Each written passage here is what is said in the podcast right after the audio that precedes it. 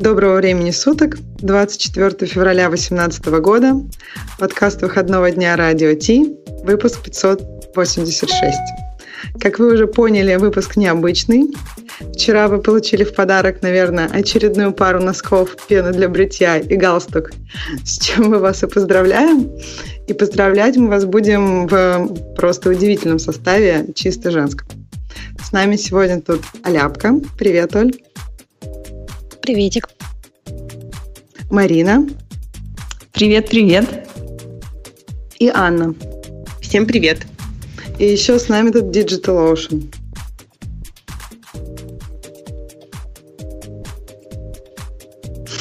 Digital Это шоу создано при поддержке Digital Ocean. Digital Ocean – провайдер доступного облачного хостинга. Всего за 55 секунд и 5 долларов в месяц вы можете создать свой облачный сервер в одном из дата-центров, расположенных в Нью-Йорке, Сан-Франциско, Амстердаме и Сингапуре, и управлять им с помощью простой, интуитивно понятной панели управления или воспользоваться мощностью мощным API. Начните прямо сейчас. Введите промокод RadioDefist при регистрации и получите 10 долларов бонуса на аккаунт. Ну, для тех, кто тут не так давно, меньше пяти лет, может быть непонятным, откуда мы взяли так много девушек. И поэтому давайте, наверное, представимся. Можно, мне кажется, будет здорово, если в хронологическом порядке. Оль, начнешь? Да, давайте. Как я уже упоминала в то время, когда я была в гостях, по-моему, последний раз я была в ноябре в радио Ти в гостях, до этого давно не была, но не суть. В общем, я была самой первой девушкой, которую в этот подкаст пригласили. Это было уже больше десяти лет назад.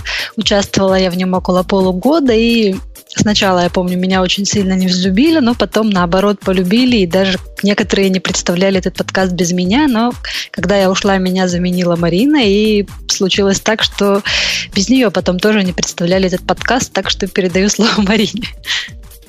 Ты знаешь, да, Оль, а, ну, я тоже без тебя не представляла этот подкаст в свое время.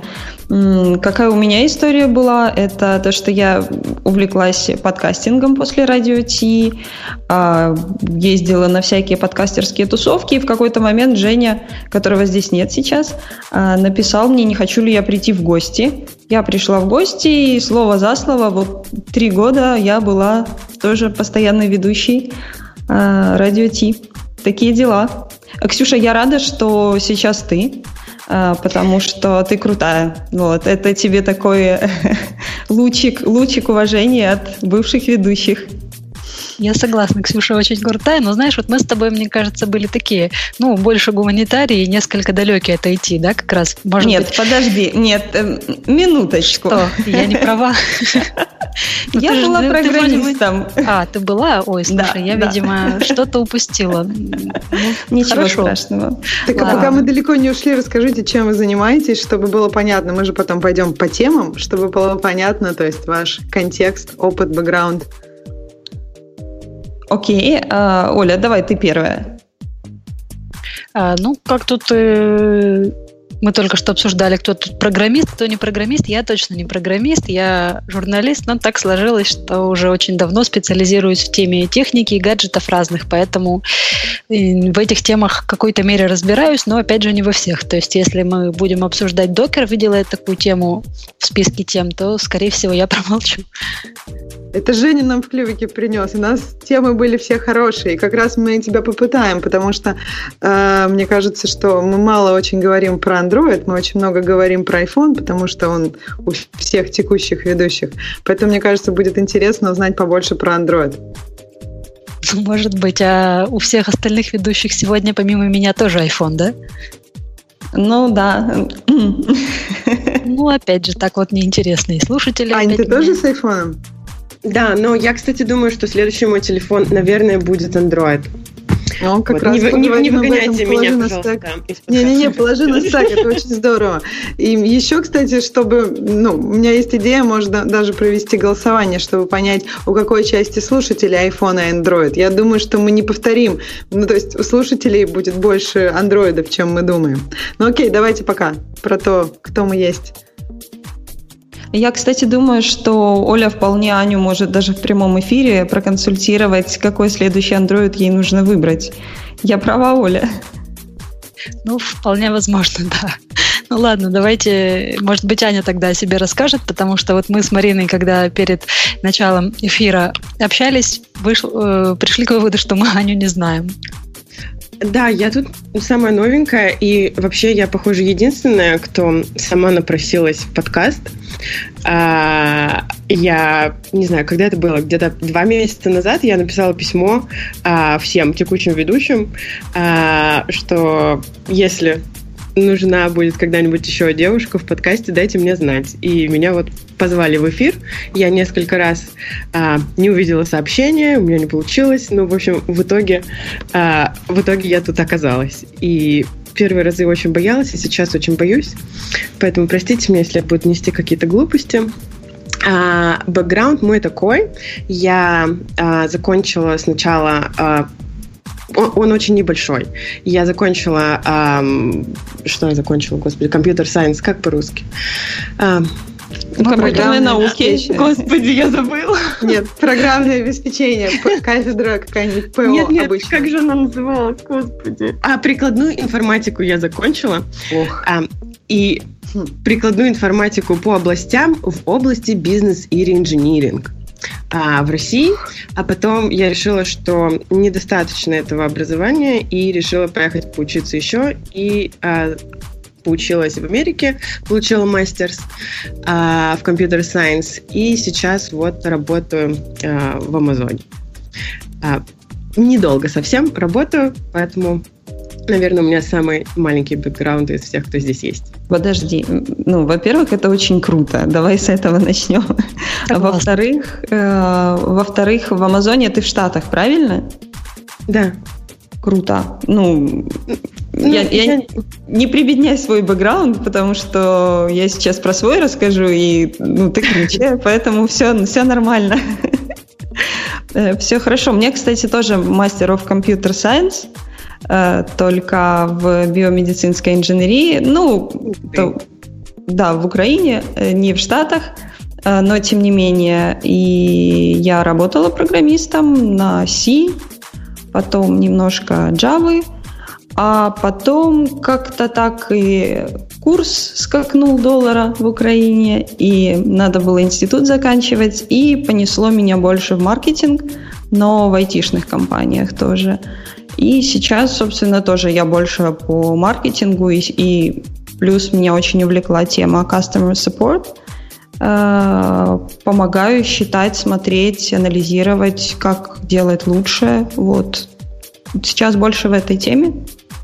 Работаю с ребятами, э, украинская компания, join, ну, компания Постер, сайт у них joinposter.com. Э, это приложение для заведений. То есть, грубо говоря, с iPad можно открывать свое кафе, и iPad будет такой облачной кассой. И ребята очень крутые, я рада, что я с ними работаю. А, уже год, наверное.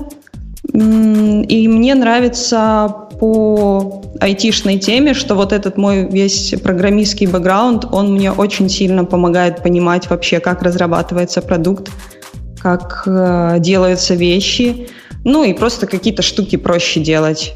Там банально сверстать что-то быстренько, чтобы показать, как я хочу, чтобы оно выглядело. Такие дела. Здорово. А давайте спросим Ксюшу, как она попала в подкаст. Потому Да, что да, я давайте. начала слушать с момента, когда она уже в нем была. У меня нет какой-то особенной истории, мне кажется. Я вела, участвовала, была частью другого подкаста, который называется appleinsider.ru. Э, Говорили мы там про Apple технологии. Попал я туда случайно. Мне кажется, как раз я сама напросилась, и там это произвело такой ажиотаж, эм, что девочка-программист. Это было какое-то невиданное тогда для ребят какое-то событие, и они меня пригласили. И как-то я так прям осталась. А потом, по-моему, мне кажется, я сама предложила прийти как-то в радио Ти, когда никого не было, и мы, по-моему, соображали вдвоем с Умбутуном на двоих, что было странно. Потом один раз к нам присоединилась девушка с хлыстом, что все тоже помнят, и было еще страннее. А потом как-то вернулись Бобуки Грей из каких-то своих затяжных отпусков, ну а, а я вроде как осталась. И как раз в тот момент ушла Маринка, и поэтому Умбутун оставался один иногда. Да, и как-то осталось. Ну, я, у меня все очень так классически. Наверное, немножко забавнее, забавно, есть некая ирония. Маринка была программистом, сейчас занимается э, поддержкой пользователей, в некоторой степени аналитикой, как она только что сказала. А у меня было наоборот. Я начала заниматься э, поддержкой пользователей, но как-то, не знаю, долго я продержалась, наверное, недели-две, и потом начала как-то программировать и свои какие-то штуки делать.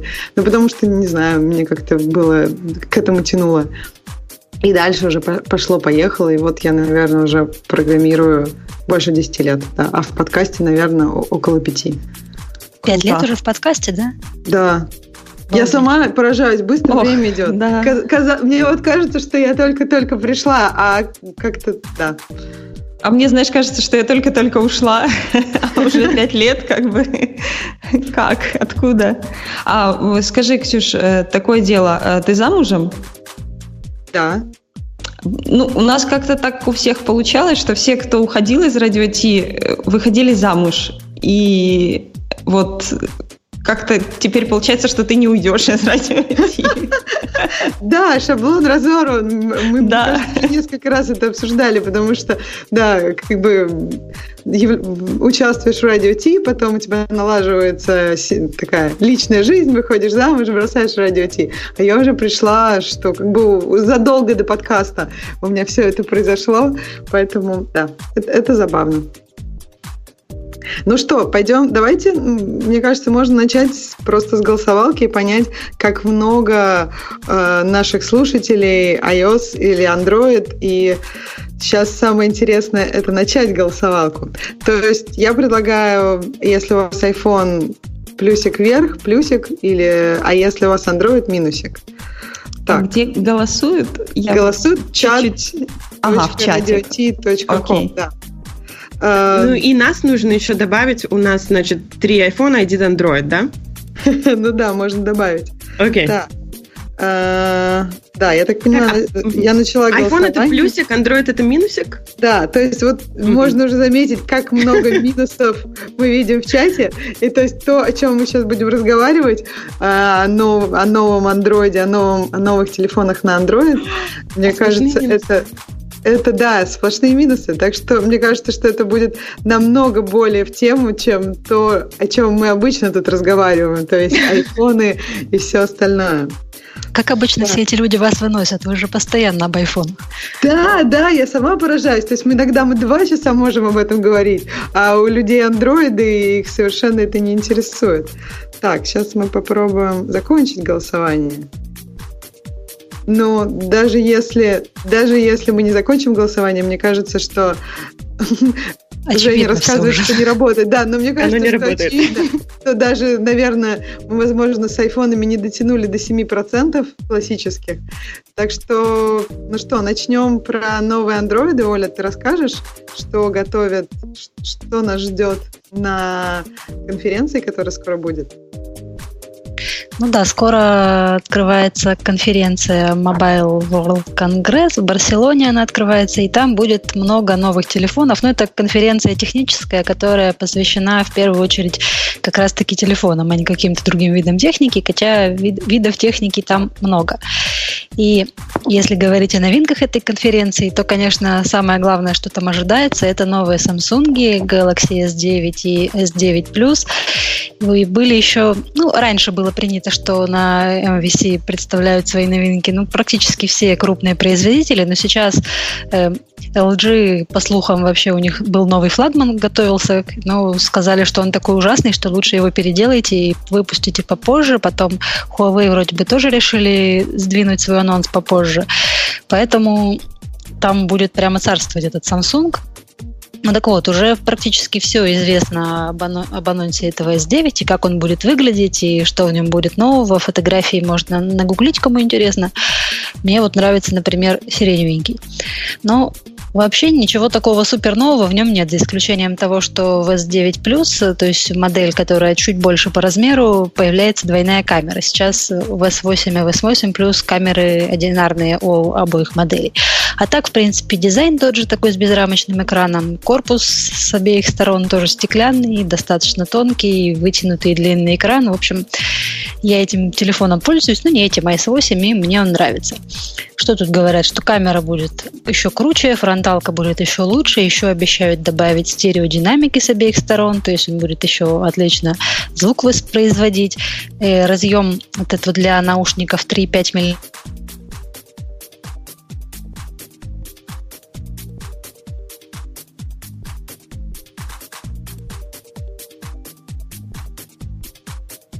Это я пропала или Оля?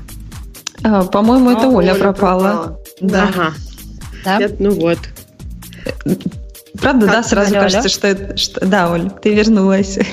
Блин, а на чем я закончила? А, на том, что сиреневенький, хорошенький.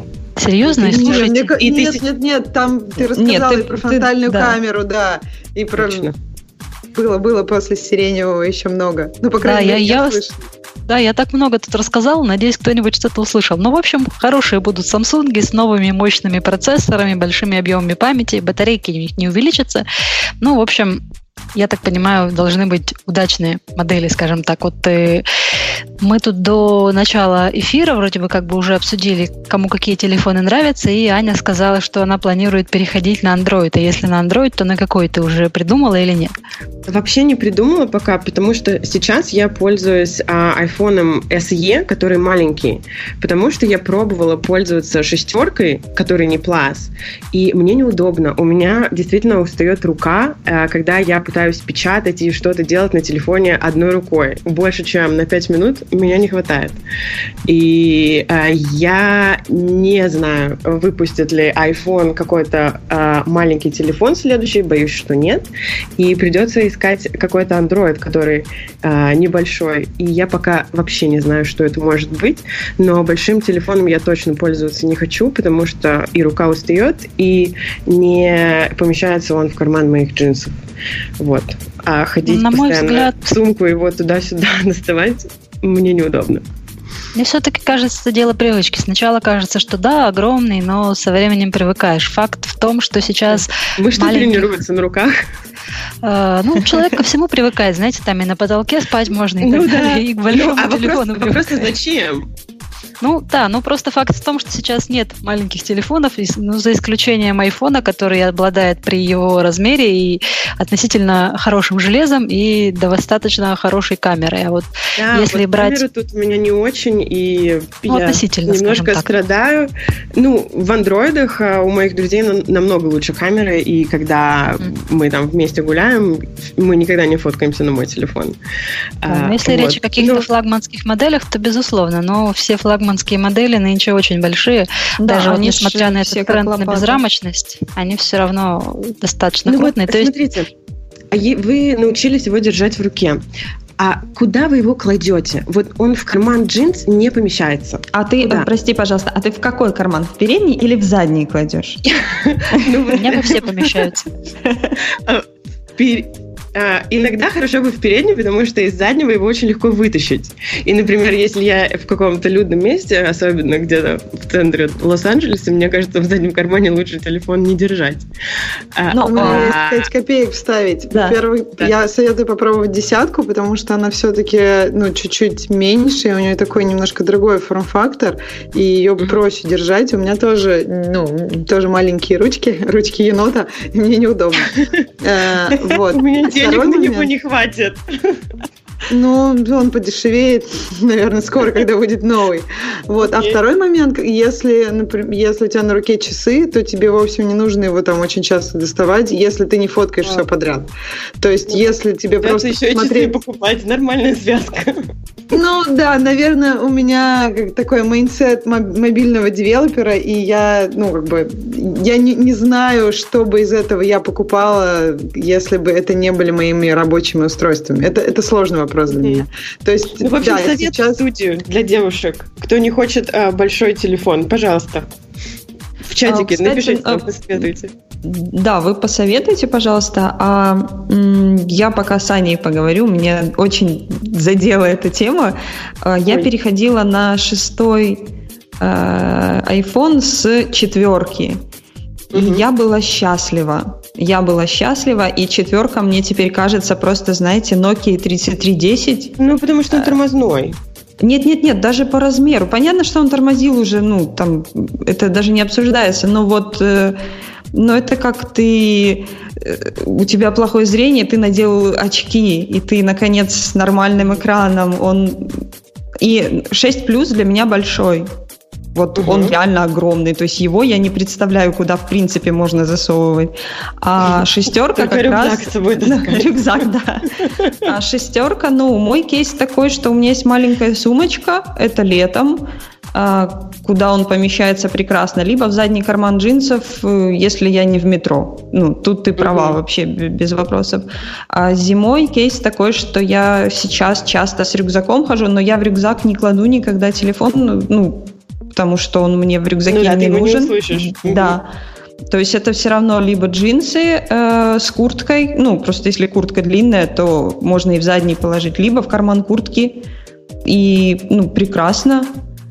А, и опять же, я согласна с Олей, что если это какой-то нормальный телефон с нормальной камерой, мне кажется, он не будет сильно меньше шестерки. Мне кажется, он вообще не будет меньше шестерки. Ну, сейчас, да, сейчас практически нет маленьких флагманов. В чате пишут про Sony, да, у Sony есть серия компакт, это как бы версия флагманов в уменьшенном варианте, но Sony сейчас вообще никаким местом не в авангарде смартфоностроения, то есть у них не очень оболочка, не очень экраны, не очень камеры, то есть ну ничем они не выделяются, брать только из-за размера я бы вообще не стала. Лучше взять что-то хорошее и пытаться привыкнуть. Ладно, а у нас в чате там был да. вопрос. А, зачем пользоваться андроидом, когда есть iPhone? Оль, расскажи, вот почему тебе нравится? Ты же в какой-то момент переходила, мне кажется, с iPhone на Android, или у тебя никогда не было iPhone? iPhone у меня очень много было айфонов. Первый у меня был iPhone. Практически все у меня были, кроме, кроме седьмого, да. Я, так как работаю в сфере, часто пишу про телефоны, то мне хочется быть в теме и знать там, что, где и как, какие приложения, какие операционные системы актуальные. Поэтому перехожу время от времени. Э, последний раз я перешла с iPhone на Android, как раз это был Galaxy S7 еще предыдущий, то есть пред предыдущий Samsung, это было в 2016 что ли, году, вроде бы да. Вот с тех пор обратно на iPhone меня как-то не тянет. Была у меня мысль вот в этом году вместо S7 взять, то есть вместо S8, который у меня сейчас Samsung, взять iPhone, но я пришла, посмотрела, на тот момент еще не были анонсированы восьмерки и десятка, были только седьмые, но это было вообще как-то грустно, то есть и дизайн уже устаревший, которому уже больше трех лет, и экраны там достаточно низкого разрешения, которое лично мне бросалось в глаза, в общем, совершенно не понравилось, я взяла этот S8, и я с ним сейчас довольна. Потом, когда вышли уже десятки, про восьмерки я молчу, они точно такие же, как семерки практически. Вот. Десятка тоже как-то вот, ну, не впечатляет. То есть я пришла, покрутила в руках, не было такого, что, бой, блин, хочу все бросить, хочу iPhone. Вот. Так что пока как-то меня не тянет. А, подождите, вопрос был в том, зачем я вообще перешла на Android. Ну, как раз за тем, что скучно стало с айфонами, не было в них ничего нового и интересного. И они а все время да. работают, да? Ну, работают тоже. Не глючат. Samsung тоже Можно, кто-то со мной, может быть, и поспорит, но у меня работает. И, кстати, в карман тоже влезает джинсов вполне. А девочки, вы читаете чатик? Я не понимаю, как вы не смеетесь. Я тут мьючу себя постоянно. Ну, я тоже себя мьючу постоянно, но э, я больше, знаешь, темы дочитываю потому что не все прочитала. И как раз я дошла до Android Go, который тоже хотят вроде бы как представить на этой конференции, про которую Оля рассказывала. И а, тут они с Nokia хотят запартнерить. Я так поняла, что это урезанная версия Android, а, которая будет на чуть-чуть проще телефонах, и а, они уже запартнерились с Nokia, с Asus и, возможно, с Xiaomi. А вот. И вот Nokia вроде бы как первая все выпустит. Опять же, это слухи, что это будет э, телефон за 100 долларов. А, якобы благодаря Android Go а, будут лучше, вернее, будут больше развиваться мобильная связь в развивающихся странах, но я, ну, как-то я вот За 100 тут... долларов я куплю, попробовать. Угу. Ну вот интересно как раз про размер, интересно, что там будет, э, насколько она будет урезанная, потому что вот пока ничего не ясно. Мне даже стало интересно последить за этой конфой. Вот через два дня, да, она будет, угу. что это будет за Android Go. Как раз, может быть, э, такой телефон и подойдет по размеру и по цене. Думаете, у него будет хорошая камера? Мне кажется, за 100 долларов, скорее всего, Вряд ли. железо будет очень-очень простенькое. Ну, вообще мы опять же говорим про 100 долларов и про какие-то именитые, скажем так, бренды, но сейчас же можно на том же Алиэкспрессе или где угодно взять за 100 долларов смартфон китайский, ну тот же Xiaomi или типа того, который пусть будет не на Go, но железо там будет за те же деньги лучше, чем у смартфонов от брендов, скажем так, первого эшелона, которые будут на вот этой вот урезанной версии Android. Ну, в общем, не знаю, опять же. Что урезанное Опять же, будет, да, не... уже известно? Извините. А, в новости я не нашла. Может быть, Оля знает какие-то инсайты. Не, настолько я не знаю, но там будет, да, адаптированные по, то есть адаптированный Gmail, адаптированный браузер, видимо, которые будут более быстро работать в условиях меньших объемов оперативной памяти, более слабого процессора и так далее. Ну, пока не ясно, как именно они это все реализуют, но посмотрим. Скорее всего, обычно, когда, когда такие вещи делаются, то есть будет меньше фич. Какие-то вещи этот телефон просто не сможет делать. То есть, например, иногда там он не будет поддерживать видеоконференции или еще какие-то очень ресурсоемкие задачи.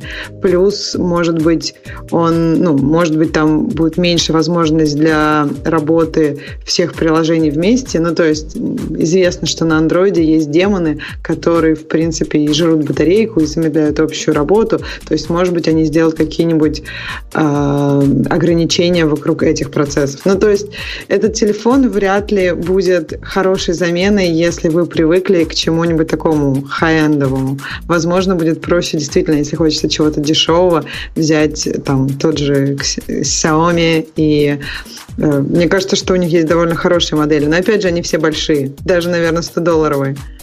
Ну да, да. Ну, может быть, это подойдет. в целом. Прости, может это подойдет э, банально детям, взрослым, сильно взрослым, которые не особо еще со смартфонами. Э, есть такие, поверьте.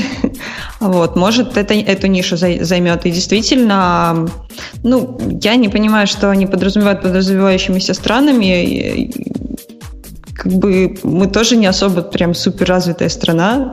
Э, но здесь ну, каждый второй студент ходит с каким-то крутым э, телефоном, ну, не знаю, интересно будет посмотреть, узнать, что там будет. Ну, чаще речь идет, когда говорят о развивающихся странах, это там что-то вроде Индии, где очень много жителей и у них очень низкие доходы. То есть в основном там сейчас пользуются какими-то дешевыми обычными звонилками с кнопками, а так можно будет их всех пересадить на смартфоны, соответственно, показывать там им рекламу, приложение больше устанавливать и так далее.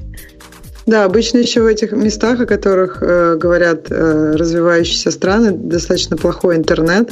И опять же, поэтому им не так подходит, даже если, например, им попадает в руки смартфон, этот смартфон обычно ну, работает в таком режиме, что с их скоростью интернета им пользоваться очень сложно. А если сделать, например, в, самой операционной системе все более текстовое, там меньше картинок и так далее, это может быть более эффективно для пользователей. То есть такие еще вещи про развивающиеся страны. Мне кажется, на территории там, России, Украины очень хороший интернет, и как бы можно обычными смартфонами пользоваться достаточно эффективно. Да, да, тут э, безусловно. Безусловно, кстати, про интернет э, во всем мире э, была новость о том, что вчера SpaceX, ну, Илон Маск запустили ракету с двумя первыми спутниками, которые планируется, что будут раздавать глобальный интернет. А, вот. Э, и вроде как они успешно запустились. Там была проблема только с э, тем, что э, не попала в сеть обратно вот эта ступень, или как это называется, я не знаю правильно, которая отделяется от ракеты и возвращается на Землю. Они ее ловили с помощью а, корабля с такой сетью крутой. Но не совсем словили, там оно где-то в метрах ста упало от того места, куда должна была упасть. А, но фишка в том, что это будет программа огромная, Starlink, э, в рамках которой будет э, раздаваться интернет во всех уголках Земли. И к 2024 году они планируют отправить на орбиту 12 тысяч спутников. Вот первые два запустились. Мне кажется, это очень круто. Uh-huh. И мне, знаете, вот просто технически даже стало интересно, как это будет работать. Э, ну, ну, потому ну, что... По-моему, то, что я слышала, для того, чтобы этот интернет ловить, нужна будет большая базовая станция, и в телефон, по крайней мере, сейчас она просто не влезет. А, поэтому вряд ли. А, ну, это, может... это, наверное, только для обычных компьютеров. Ну, или, может быть, будет ее ловить кто-то еще и перераздавать. Ну, опять же, я тут сильно плаваю в этой ну теме, да, просто это все... Да, это все ну, настолько захватывающе, особенно на фоне кабриолета с, со Спейсменом. Ну, как-то, как-то вот, не знаю, чувствую себя вдохновленной от таких новостей. Не, новость крутая. Да, меня, если честно, вот про кабриолет все, все пугает, что засирают космос, но с другой стороны, если взвесить э, как бы пиар, который этот, э, это событие и как много людей это вдохновило, наверное, это стоит не, небольшого такого э, загрязнения космоса. Мне просто кажется, что это как теория разбитых окон. Чем больше мы туда всякой грязи в этот космос э, сейчас спускаем, тем больше будет проблем в будущем, когда мы уже будем жить на Марсе, опять появится необходимость, что надо все чистить и так далее. Но это да, проблема. Да, никто не думает о том, как э, все, что мы туда в космос запускаем, оттуда доставать. Сейчас все думают о том, как оттуда запустить.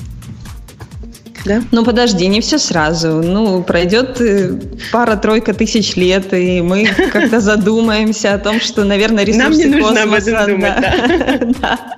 По-моему, у Эллопа Маска гораздо все другой таймлайн, таймлайн, не пара тысяч лет. И вот как раз меня смущает, то есть если мы так скоро уже будем на Марсе, то тогда меня смущают вот эти даты 2024 год, запуск 12 тысяч этих спутников. Это такие же даты, не настоящие, как про Марс? Или все-таки это немножко разные даты? Ну, то есть вот тут у нас такое вроде конкрет, конкретные планы, в общем, интересно. Будет здорово, если действительно будут эти спутники и так скоро запущены, и во всех уголках мира будет интернет. Мне кажется, что это, это будет здорово. Теперь все смогут увидеть рекламу Кока-Колы. Да, и Элон Маск сказал, что пароль от Wi-Fi марсиане только никому не говорите, да, он так пошутил. Только мне интересно, ну окей, он сказал пароль от Wi-Fi, а как к нему... То есть это я что, выйду в космос погулять и такая, оп, ну да, наверное, мне стоит подключиться. Да, я а в космосе будет да. интернет? Я тоже не понимаю. Какие Нам...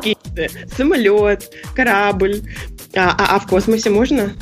Девочки, звоним э, Илону Маску и приглашаем в эфир. Заканчиваем этот. У меня, они все равно не празднуют 23 Я думаю, он к нам сможет прийти, и мы не нарушим ничего в этом празднике.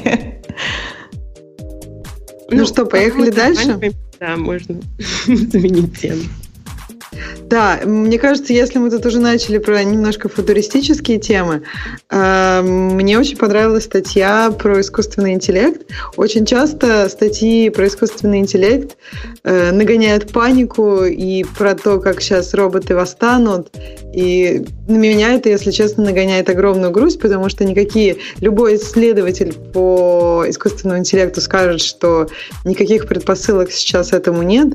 Нам бы научить эти, эти машины машины делать что-нибудь, делать хотя бы два дела вместе, например, в шахматы играть и в Go играть, а не то чтобы мы говорим о восстании.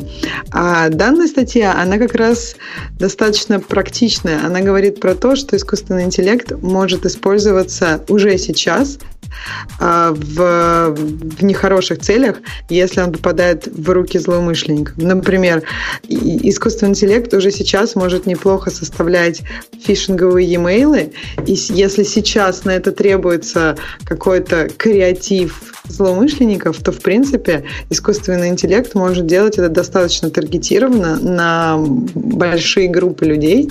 И, в общем, даже это не единственная, не единственная такая возможность.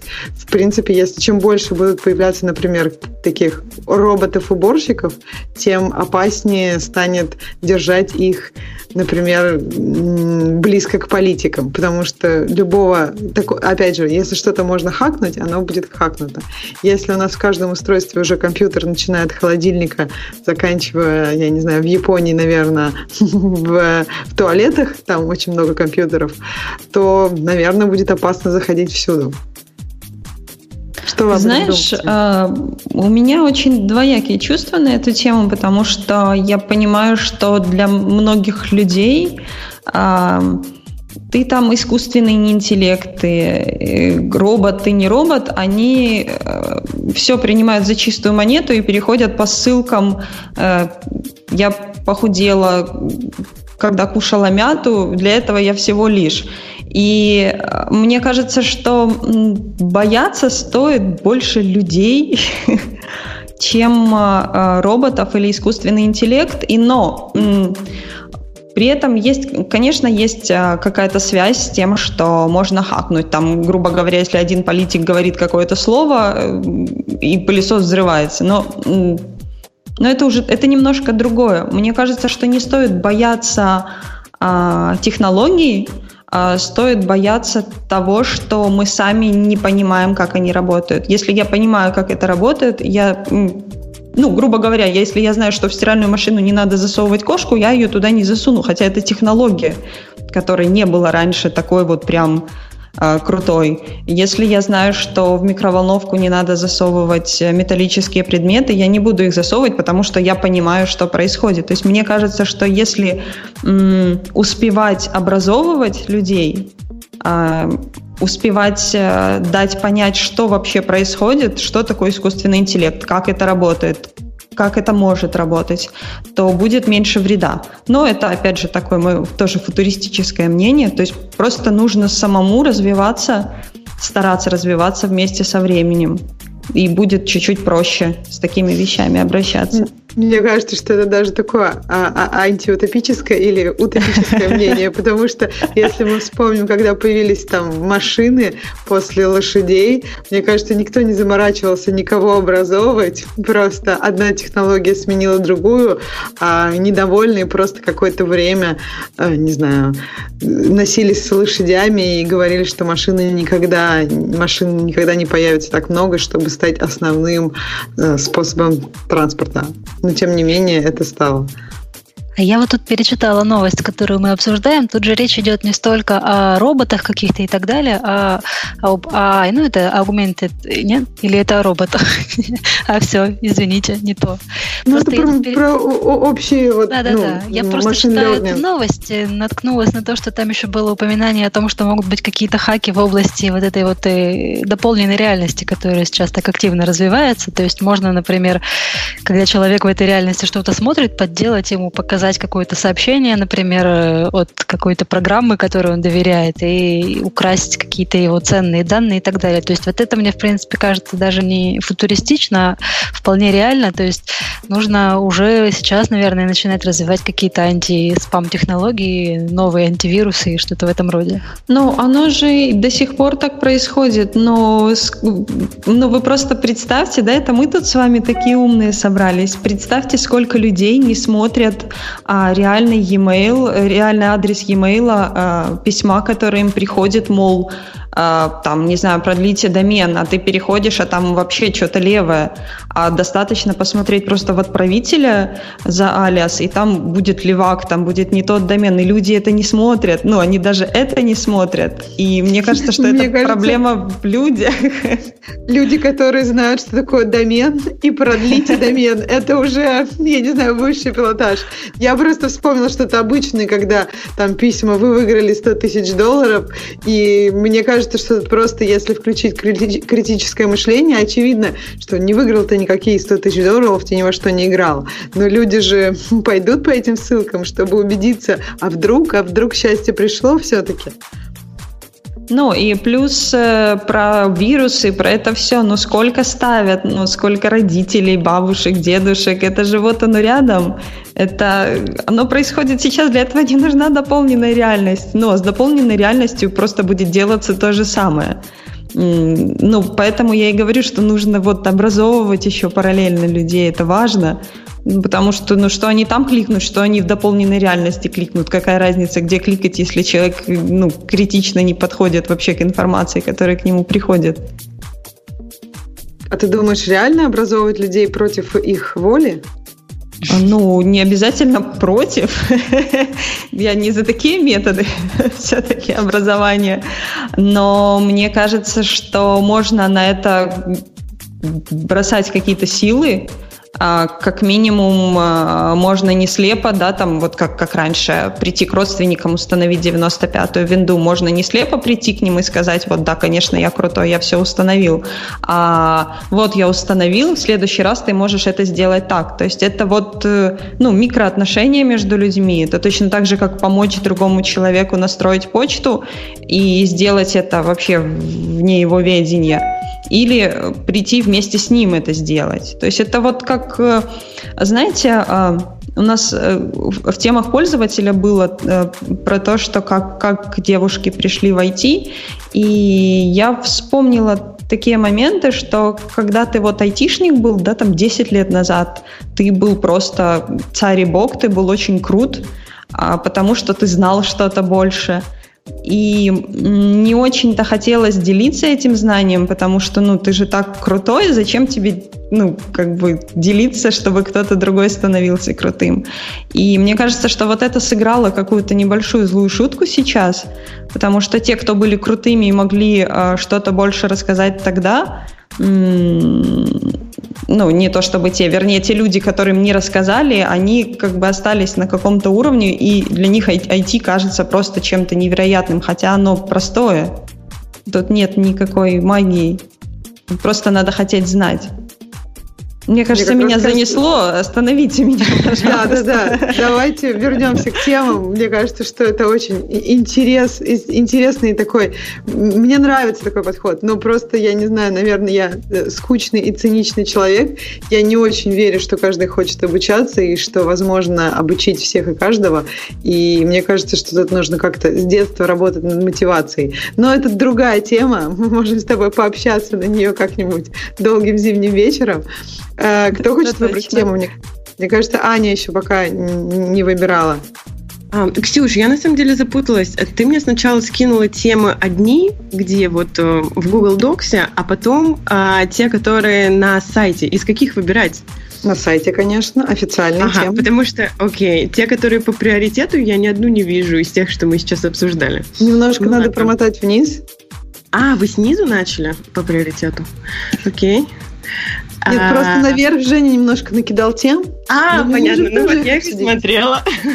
То есть эти, эти все сложные темы. Ну, кстати, среди тем, которые накидал Женя, есть одна такая достаточно простая и понятная для девушек о том, что один твит некой селебрити по имени mm-hmm. Кайли Дженнер обрушил акции Снапчата на э, э, как, господи, миллиард долларов с лишним. Кто-нибудь пользуется Снапчатом? Ха-ха-ха. Нет. Ты знаешь, когда я готовилась к этому выпуску, это была первая тема, которую я прочитала, и, и знаешь, как из серии я почувствовала себя старой, потому что э, мало того, что я не пользуюсь снапчатом, я не, я не пользовалась им никогда, и я не знаю, как он выглядел, и, а новость о том, что у Snapchat редизайн случился какой-то огромный, и вот эта селебрити, она написала, что она теперь вообще ну, не хочет открывать даже приложение после этого ужасного редизайна. Там даже петицию какую-то сделали по поводу того, чтобы э, вернуть старый дизайн. И вот я поняла, что я не знаю, как выглядит новый дизайн. И, и как ну, выглядел старый. И как выглядел старый, да, я старая, и зачем я вообще иду в радио и а что делать? Но, ну, Потом я поняла, что, наверное, проблема не, в, не, не во мне. Ну, ну да, и... а не странно ли это, что а, твит одного человека может обрушить акции компании на почти полтора а, сколько, биллиона долларов. Милли, это миллиард, я тоже на это застопорилась. Я даже причем погуглила, кто а, это такая вообще такая или... Наверное, переоценено очень а, акции компании. И вообще, если Возможно. посмотреть на на график а, цен их акций, я посмотрела, они очень волатильно, они идут вверх. Вот, например, в начале февраля очень выросли, и сейчас чуть-чуть упали по сравнению с тем, насколько они выросли, поэтому не знаю, насколько это именно твит этой девушки а, обвалил акции. Они и так падали раньше, и без них. Я согласна. Мне кажется, на самом деле на прошлых неделях все падало, все компании падали, и такой желтый заголовок, он просто привлекает внимание. Мне кажется, что это общая такое, сейчас общая тенденция рынка. Все падает, потому что оно совсем недавно выросло до диких каких-то да. масштабов. Я думаю, что эту да. тему просто Женя подкинул, чтобы мы, знаете, в начале выпуска воспряли, что э, девушка красивая... Установили Snapchat и пофоткались. И пофоткались, что девушка одним твитом, как мы с вами, может обвалить вообще просто все, поработить мир, и что вообще-то все дело в женских руках. Но мы как-то так, в общем, это опровергли. Вообще, девушка, знаете, Пользуетесь ли вы? Сейчас же очень модно вот эти вот сторис. Сторис есть теперь и в скайпе, и в инстаграме, и в WhatsApp, по-моему, даже. В общем, в ВКонтакте, естественно. Что это? Вроде бы да, в скайпе вроде бы они тоже. Что-то было. Это меня совсем да. пугает. Но в Инстаграме, мне кажется, достаточно, ну... Я сама не пользуюсь, но я смотрю чужие истории. Ну вот, то есть все эти сторис, они же как раз и выросли из Снапчата, просто Снапчат, он, мне кажется, популярен на отдельных рынках. То есть у меня есть знакомая, которая живет Э, в Скандинавии, в одной из стран, и говорит, что у них там вся молодежь сидит в этом снапчате, а у нас такого нет. У нас там молодежь ВКонтакте сидит или еще где-нибудь, но не там. Может быть, еще поэтому мы не настолько не в курсе, не потому что мы прям настолько старые. У нас молодежь сидела некоторое время в перископе, насколько я помню. Э, это вот я, это тоже тот момент, когда я чувствую себя уже старой, потому что я там не сидела, а вся молодежь вокруг сидела. И про рынки ты совершенно права. Кроме того, второй момент э, про то, какими соцсетями пользуются, это то, а, чем не пользуются сейчас родители. То есть вот э, условно, если бы нам с вами было по 50 лет, а у нас бы дети были вот сейчас, там, не знаю, 13-летними, то мы бы с вами сидели в Твиттере, э, в каком-нибудь Фейсбучке и в Инстаграме. А дети бы сидели в тех соцсетях, в которых нас нет. И это тоже играет роль. Э, да, где что популярно. Считаешь, что сейчас поскольку вот наше поколение, кто начал в Инстаграме, Фейсбуке и Твиттере, а, у нас скоро будут дети, которым по 20 лет, значит, сейчас открывается новый рынок а, для соцсетей, которые могут взлететь так же, как Facebook, а, потому да. что ими начнут пользоваться все наши дети. Да, ну, ну да, именно так. так происходит. Э, очень много исследований есть на эту тему. Действительно, у подростков, у тинейджеров есть такая очень сила, серьезное такое желание отделиться и быть совершенно не в той соцсети. Интересное происходит дальше. Многие из этих подростков, они, когда у них появляются дети, когда они как бы приходят в такую фазу жизни, как их родители, такая фаза желания отделиться, она проходит, и они часто возвращаются к родителям в социальные сети. И тут есть интересный момент, что делать той социальной сети, которая поднялась вот на этих подростках. То есть как бы какую им бизнес-модель использовать, то есть постоянно быть на подростках или еще что-то. То есть вот мне кажется, вот этот момент про Snapchat пока не очень понятен, потому что их APO было, ну, таким спорным. И сейчас mm-hmm. не очень ясно, что будет со Snapchat в долгой перспективе. Но посмотрим, поживем, увидим. Угу. Ну, лет через 20 встретимся, обсудим, как что там, где дети сидят и какие новые соцсети вышли. А по поводу того, что дети хотят... Sorry. Призна... Говори. Да, в, в чате спрашивают, признавайтесь, кто уже вернулся в Одноклассники. да по нашей теме. Да-да-да. Не знаю, у меня там мама, я там не регистрируюсь. Ну, вот видишь. Так, ну мы же никогда не были в Одноклассниках. Мне кажется, это немножко другой момент. Одно дело, когда ты в начале какой-то социальной сети, как я так понимаю, это действительно активно происходит в Штатах. Люди были, например, в Фейсбуке в детстве, потом они ушли торжественно из Фейсбука, например, в тот момент это был Инстаграм, Инстаграм в тот момент был, а потом они обратно потихонечку перетягиваются в Фейсбук, там фоточки шарить с родителями, оказывается, что люди там по работе их добавляют. Ну, то есть такие, такие тенденции наблюдаются. И для нас, мне кажется, вот в Одноклассники, да, конечно, нет, ужас. И Одноклассники, мне кажется, это немножко такая, там, там другие процессы, идеи и все остальное. Мне просто, я иногда туда захожу, чтобы проверить, что ничего из того, что было, было как бы доверено маме, не оказалось в общем доступе. И да, иногда я туда захожу, пхаюсь. А Нет. насчет того, что дети да. хотят шифроваться и не быть в соцсетях, где их родители, и, собственно, не, чтобы родители не знали, что они делают. А, может быть, мы перейдем к теме про а, private browsing, Whale, а, новый браузер? Давай, расскажи. А, ну вот, а, представлен новый браузер, а, а, который эм, типа для ультрапараноиков, а, потому что даже, например, если в, в текущих браузерах, например, как Google Chrome, а, включить режим инкогнито, все равно а, данные ответа и, наверное, запросов тоже сохраняются а, там в оперативной памяти. И, в общем, сама операционная система имеет некоторые следы о том, а, куда пользователь ходил и какие сайты посещал. И вот новый браузер предлагает а, такую архитектуру, что все запросы, а, которые пользователь отправляет с этого браузера, они идут не напрямую на запрашиваемый сервер, а приходят через их прокси, и а, все запросы и ответы шифруются. То есть, по сути, ты общаешься только с этим а, Whale GUI прокси. И он уже запрашивает а, тот сервер, а, ну, который пользователь изначально запросил, а, возвращает ответ в этот Whale GUI прокси, и мы получаем, информа... мы получаем ответ всегда от этого прокси, и в итоге даже если операционная система что-то там записывает, а, то не будет понятно, на какой сайт, а, какой сайт был конечной точкой в запросе. Вот, там, и таким более образом... того, там даже страницы, они в странице добавляют не, некий, некую такую обфурскацию, потому что, по-моему, они пытаются решить проблему. Да, проблема в том, что твоя операционная система все равно же будет знать, куда ты ходил, даже если, ну, ходил ты на прокси, но прислали тебе, например, там в странице написано Google внутри страницы, и эти, эти куски останутся в операционной системе, правильно?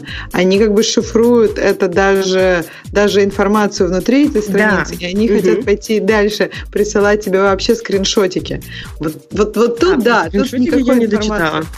Да, никакой информации оставаться не будет. Но я не знаю, угу. вот тебя, Ань, что-нибудь в этом смущает? да, мне кажется, это может быть, во-первых, очень медленно, потому что, во-первых, все будет идти через прокси, плюс еще какие-то шифровки, дешифровки, и хорошо, если они вообще будут правильно расшифровывать. А, в общем, мне кажется, что может быть медленно, а во-вторых, мне очень интересно, как, ну, например, Google сервисы будут на это реагировать, потому что даже сейчас, когда я захожу иногда через VPN, а, у меня такая капча, типа, подтвердите, что вы нормальный человек. Когда я захожу со своего нормального домашнего Wi-Fi, такой проблемы нет. И не будет ли это проблемой для посещения э, многих э, сервисов, потому что там где-то в их базах будет уже видно, что все как с какого-то одного айпишника, с одного прокси. Э, вообще, кто это такой? Это бот, наверное. Вот. Ну, я, я четко понимаю, что если это, ну, судя по схеме, это действительно будет медленно, ну, либо что-то должно быть там такое прям уникальное, что не сделает это медленным, но я пока не вижу такой сценарий. И я бы этим не пользовалась, но при этом как вам сказать, меня очень достает эта таргетированная реклама, меня достает этот ремаркетинг, когда я условно ищу, да, там, не знаю, кольцо, и потом мне год еще показывается кольцо. А, поэтому какие-то вещи, которые мне нужны точечно, а, я ищу в private моде в браузерах но это немножко не то, я понимаю, что это немножко не то, но, может быть, эта штука подойдет как раз для каких-то точечных целей, для каких-то операций, которые вот ты прям параноик-параноик, и ты хочешь вот эту вот всю цепочку какую-то, да, там оплату или заказ чего-то, или там, допустим, что-то связано с криптовалютой, ты захочешь это сделать вот так параноидально, то, ну, почему бы нет? Пусть это будет медленно, пусть это будет с какими-то костылями, но тебе будет спокойней. Но для каждодневного браузинга, наверное, это все-таки не вариант. Меня как параноика смещает, что это все будет идти через какой-то чужой сервер. То есть откуда угу. у меня есть основания полагать, что они это зашифруют и никому больше не продадут, к примеру. То есть меня в этой ситуации, вот все, что остальное вы сказали, да, это проблемы, но это, мне кажется, более решаемо. То есть, например, если скорость, то кэширование. Ну, то есть есть какие-то подходы, чтобы что-то решить, но то, что вся, вся моя информация будет как бы голым, голыми запросами идти к ним, по-моему, я, я не стала более защищенной, mm тем, что я раньше ходила ко всем, сейчас стала ходить к одним. Может быть, они гораздо более таргетированно будут продавать эту рекламу. Ну, не рекламу, а продавать мои данные. Вообще раньше они были распределены... Пароли да, раньше они были распределены между всеми какими-то разными сервисами. В общем, идея сама интересная. Если, например, э, я, я вот тут не знаю, было ли написано статье, не было, по какой лицензии они распространяются. То есть, если, допустим, это open source, и можно почитать этот код, можно сделать себе такой прокси и через него ходить и шифровать. Это, это может быть интересно. Но как именно сервис коммерческий, я не вижу э, в этом какой-то, не знаю, такое облегчение для параноиков. Угу.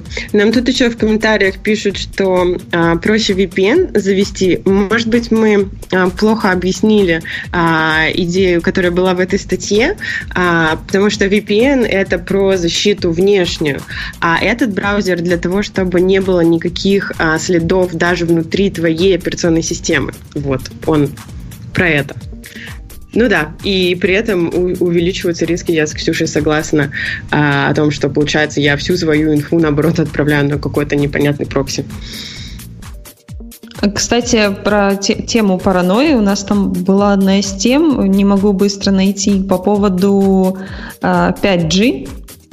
А, что в Штатах, ну, Трамп планирует э, национализировать 5G-сеть, и чтобы вся эта сеть была подконтрольна, собственно, государству. Как ваши внутренние параноики относятся к этому? Ох, мне кажется, мой внутренний параноик считает, что Трамп слишком много всего говорит. Стену он до сих пор не построили. Все остальное, мне кажется, в таком же ключе просто. Ага, ну, Мой внутренний есть... параноик ничего не будет говорить про политику. Извините. А про 5G-сети? Окей, давайте так, без политики. Это, это, это связано кое с чем, поэтому нет, я боюсь что-нибудь сказануть. Окей, Оля, давай ты тогда про 5G. Телефоны, 5G, это должна быть твоя тема. 5G, да, сейчас разрабатывается новый стандарт 5G, причем э, он еще не готов, то есть не, не, нельзя его пока использовать, есть только какие-то тестовые там модели, на которых это все обкатывают. Например, на грядущей выставке MVC ZTE там обещала показать свой прототип этого смартфона. Скорость передачи данных там будет до Э, ну, чтобы не соврать, не буду говорить, но, в общем, очень много будет, 2,5G, что ли, там было написано. Ну, в общем, много. И на первых порах говорят, что 5G будет просто добавлением к нынешнему 4G, то есть там, где сеть будет слабая 5G, там будет 4G, потом постепенно это все докрутят. Но и пока об этом еще очень рано говорить, вот в Америке уже есть разговоры об этом, Трамп вот собирается что-то национализировать. В России пока вообще нет никаких разговоров о том, чтобы это вводить, ни никакой инфраструктуры. Единственное, только Медведев, кажется, упомянул не так давно о том, что надо начать продумывать, как нам это, опять же, вводить. А если вот про Украину говорить, насколько я знаю, у вас еще даже 3G вроде бы не у всех операторов есть, да? Ну, у нас э, вроде как пришла новость, что 4G уже скоро будет. 3G вроде как у всех уже. А, ну отлично. А ну, может, может у кого-то нет, но... LTE? Ну, то есть э, LTE это стандарт между 4 и 5, или как эти стандарты как-то ортогональны? Ну, то есть сейчас, мне кажется, LTE достаточно популярно, правильно? То есть оно быстрее, чем 4G. А, ну, LTE это и есть разновидность 4G, то есть их там много разных, LTE mm, это... То есть это какой-то... Ну просто, когда телефон показывает 4G, он работает медленнее, чем когда он показывает LTE. Ну то есть вот значок. Ну я, окей, то есть LTE это какой-то... Ну, там есть разные 4G. разновидности. Uh-huh. Ну, в общем, можно сказать, что 5G это дальнейшее развитие LTE. Да, окей. Круто. Надеюсь, что не национализируют. Э, на самом деле мне немножко стрёмно вот эти вот все штуки про национализацию, потому что э, ну, я не знаю, как в других странах, но я как-то не очень доверяю государству как механизму. И если э, целая сеть берется под контроль государства, мне что-то становится стрёмно немножко, откровенно говоря. И мне больше нравится, когда это какой-то распределенный контроль, да, то есть и даже не контроль, а распределенная поддержка сети. Вот. Понятно, что бывают разные моменты, когда нужно что-то где-то что-то отследить, но когда это распределенно, мне кажется, это проще сделать это правильно, а не ну, так, что это кому-то одному выгодно. Мне Хорошо кажется, было бы говорить, интересно, но тем не менее. Так... послушать Женю э, про то, что республиканцы хотят что-то национализировать, что, в общем, какое-то не очень республиканское движение. Но это я просто пользуюсь случаем, когда он не может ответить и накидываю на вентилятор. А, ну что, поедем дальше? Кто хочет что-нибудь еще новое выбрать? Давайте поговорим про колоночку HomePod, которая мебель пачкает. Вообще ужас. Кошмар. Просто... Расслабимся немножко на простой теме. Да, давайте. А у кого есть какие-то вот из колоночек и еще что-нибудь, для чего вы их используете? А то мы, мне кажется, часто такую тему обсуждали, но вот я не знаю, у меня, у меня так и не сложилось. Я не особо болтаю с Siri, и сейчас HomePod, я вроде смотрю на него, красивый, и мебели у меня деревянной немного, вроде и портить нечего. Но как бы, пока непонятно, вот на, зачем мне это бы надо было. Но ну, а мне, мне колонка нужна, например. У меня есть колонка, э, по-моему, Xiaomi, если я не ошибаюсь. Ну, в общем, какая-то такая тех производителей. А вот э, она мне нужна, простите, мыться в душе. Э, не колонкой, а ставить ее на зеркало и слушать музыку. Она мне нужна, когда я хочу посидеть и послушать музыку не с колонок ноута и не в наушниках, ну, потому что колонки ноута, они все-таки не, не самые хорошие, а такая колоночка небольшая, она дает намного лучше звук. И плюс эта штука крутая, если ты выезжаешь куда-то на природу, и с телефона музыку слушать тоже не круто. Вот. Кидайте в меня помидоры за это. Ну, ты видишь, говоришь про обычные колонки, которые звук воспроизводят. А тут, я так понимаю, речь про умные колонки, от которых не столько важно воспроизведение звука, сколько важно то, как можно с ними общаться, там, получать любую информацию и так далее. Если обо мне вот говорить, то я, может быть, уже, не знаю, старая слишком или что, но я даже с голосовыми ассистентами ни с какими не общаюсь. Вот тут в Samsung есть свой собственный голосовой ассистент, и андроидовский и так далее, но мне проще ручками написать, что нужно можно и найти. Это так, а почему? Мне кажется, это не когда ассистент глупый. Я, когда да, если ассистент я... умный, с ним легко общаться, то это очень удобно. То есть Не, вы ну намекаете, подождите. что у меня А. неправильный ассистент, да? А Я не знаю, хочу- какой. Хочу сделать ремарку про то, что эта колонка, ну, она просто в первую очередь для того, чтобы играть, и просто она умная и помогает там с Siri общаться. Ну, то есть ее основная функция это воспроизводить звук, а то, что там можно с Siri пообщаться, это как бы просто такая крутая фича. А, ну, тут можно добавить, что если ты хочешь просто колонку, то зачем платить в три раза дороже? Это первое. Второе, что я хотела бы добавить про ассистенты. А, Мне кажется, что, во-первых, у Гугла действительно один из лучших ассистентов сейчас на данный момент, и я согласна, что он не идеальный и не максимально умный. Мне кажется, но для меня тут есть другой момент. Вот иногда мне проще что-то сделать самой на телефоне, даже таймер поставить, чем сказать кому-то поставь таймер. Даже если мы предположим, что человек вот сидит и, и записывает за мной, ну не знаю, и, может быть я настолько интроверт, что мне не хочется ни с кем разговаривать, даже просить поставить таймер, что мне проще, например, на плите просто нажать одну кнопку и поставить там таймер. То есть Ты знаешь, я не а у меня- понимаю. А у меня нет на плите таймер, и вот ты сказала про таймер, я понимаю, что мой самый частый кейс э, Siri это эм, засеки 15 минут. Вот прям четко я это говорю каждый день по 2-3 раза, когда что-то готовлю. Ну, такие вещи, потому что Вот, обычно руки самое, заняты. Да. Ну, И плюс... я э, говорю Алексе. А, а, Прости, я еще, еще скажу э, про вот эти вот HomePod. Там же ж такая тема, что это не просто в три раза дороже колонка. А если ты купишь две колонки, то ты сможешь себе стерео сделать. Вот, если ты купишь две колонки, которые в три раза дороже обычных, и оно там каким-то умным образом будет эм, распределять звук и будет крутое стерео. Ну, по-моему, это еще не вышло прям, но уже анонсировано во всяком случае, что так можно будет делать. Поэтому это не просто вам колоночка, которая в три раза дороже. Но дело не об этом, да, речь не об этом, вернее. Да, речь о том, что... Ты хотела рассказать? Давай. А, Нет, ну ра- рассказывай, рассказывай. Э, Речь, да, о том, что если поставить Apple Pod на деревянную поверхность, то у вас с большой вероятностью после нескольких дней э, останутся белые пятна, которые в итоге пройдут, но, возможно, нет, и тогда вам нужно будет протереть это все тряпочкой. И Apple признает это, рассказывает, что вот, ну да, пластмасса оставляет такие разводы на дереве, э, мойте тряпочкой. В общем, не какое-то уж такое большой, большое событие, но все возмущены. Как можно так дорого, а пятна оставляют.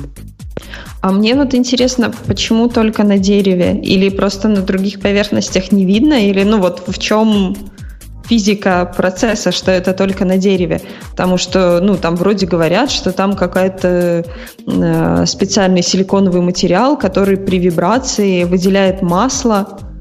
Э, ну, особенно если стол покрыт лаком или краской на масляной основе. Ну, то есть, что там, мне интересно, что там вообще происходит в этот момент. Почему именно деревянный, почему именно покрытый лаком?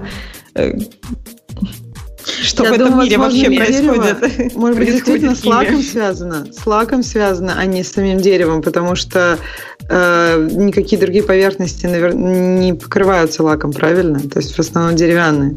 Пластиковую поверхность не будут лаком покрывать. Мне тоже интересно, я не очень понимаю химию процесса, но мне кажется, что ничего в этом страшного нет, если действительно можно протереть тряпочкой, можно и, и не очень переживать. Я не очень поняла, почему такой шум подняли. Ну, по смотря этому какая поводу. поверхность деревянная. С некоторых поверхностей может и не оттереться.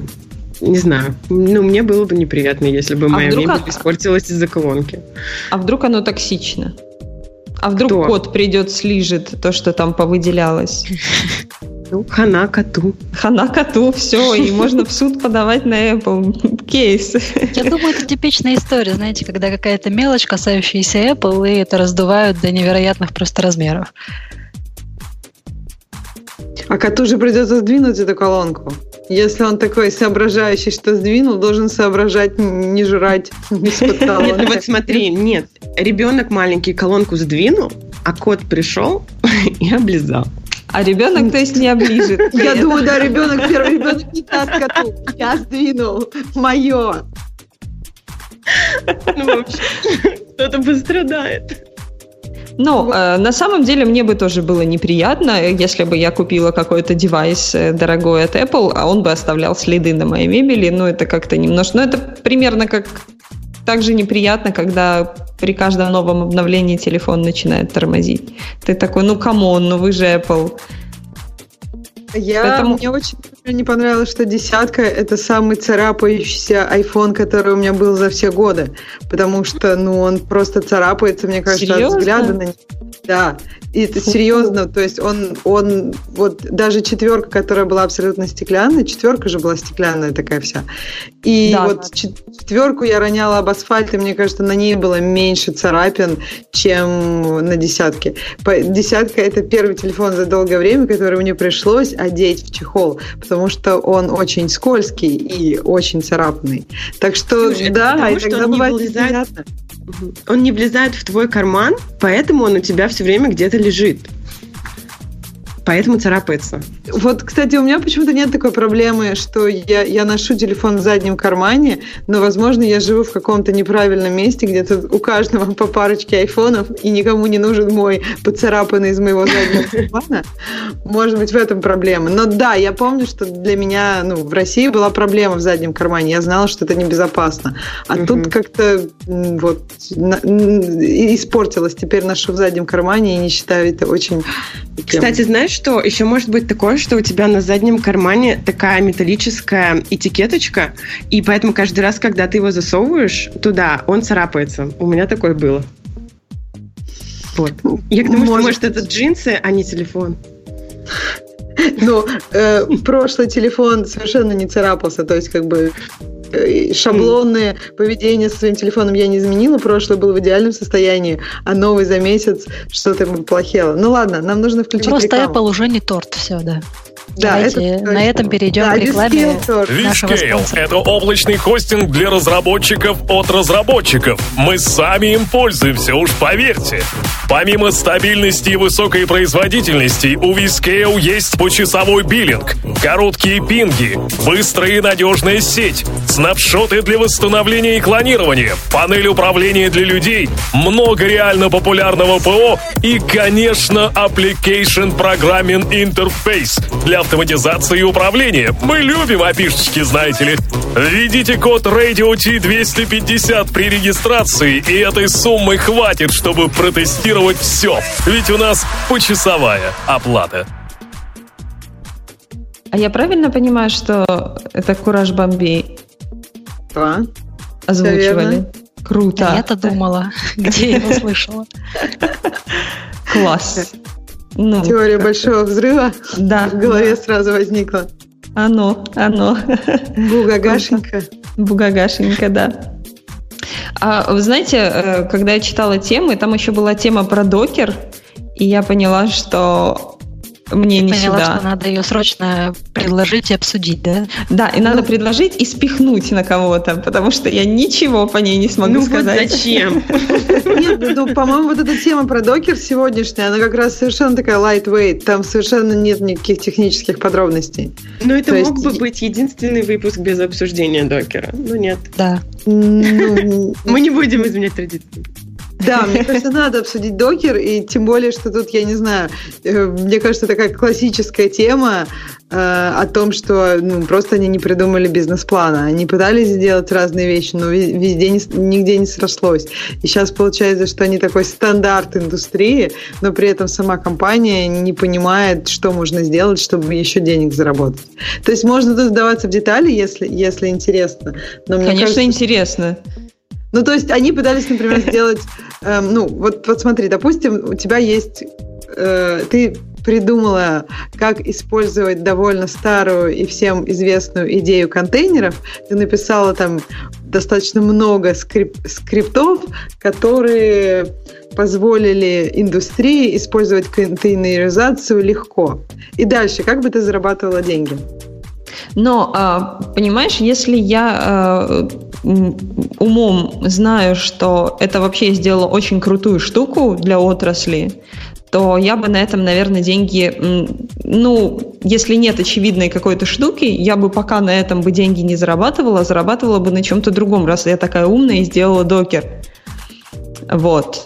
Э, то есть мне кажется, что не всегда у любой эм, ну, такой штуки, которую крутую сделали, должен быть какой-то прям бизнес-план. Мне кажется, это часто обычно вот Linux, да, крутая штука. И компании, которые как-то зарабатывают деньги вокруг Linux, например, тот же Red Hat, а, это обычно enterprise support, правильно? Да, да. да. Докер пытался, но как-то вот у них не срастается с этим. Просто потому, что многие другие компании подхватили, опять же, этот Google со своим...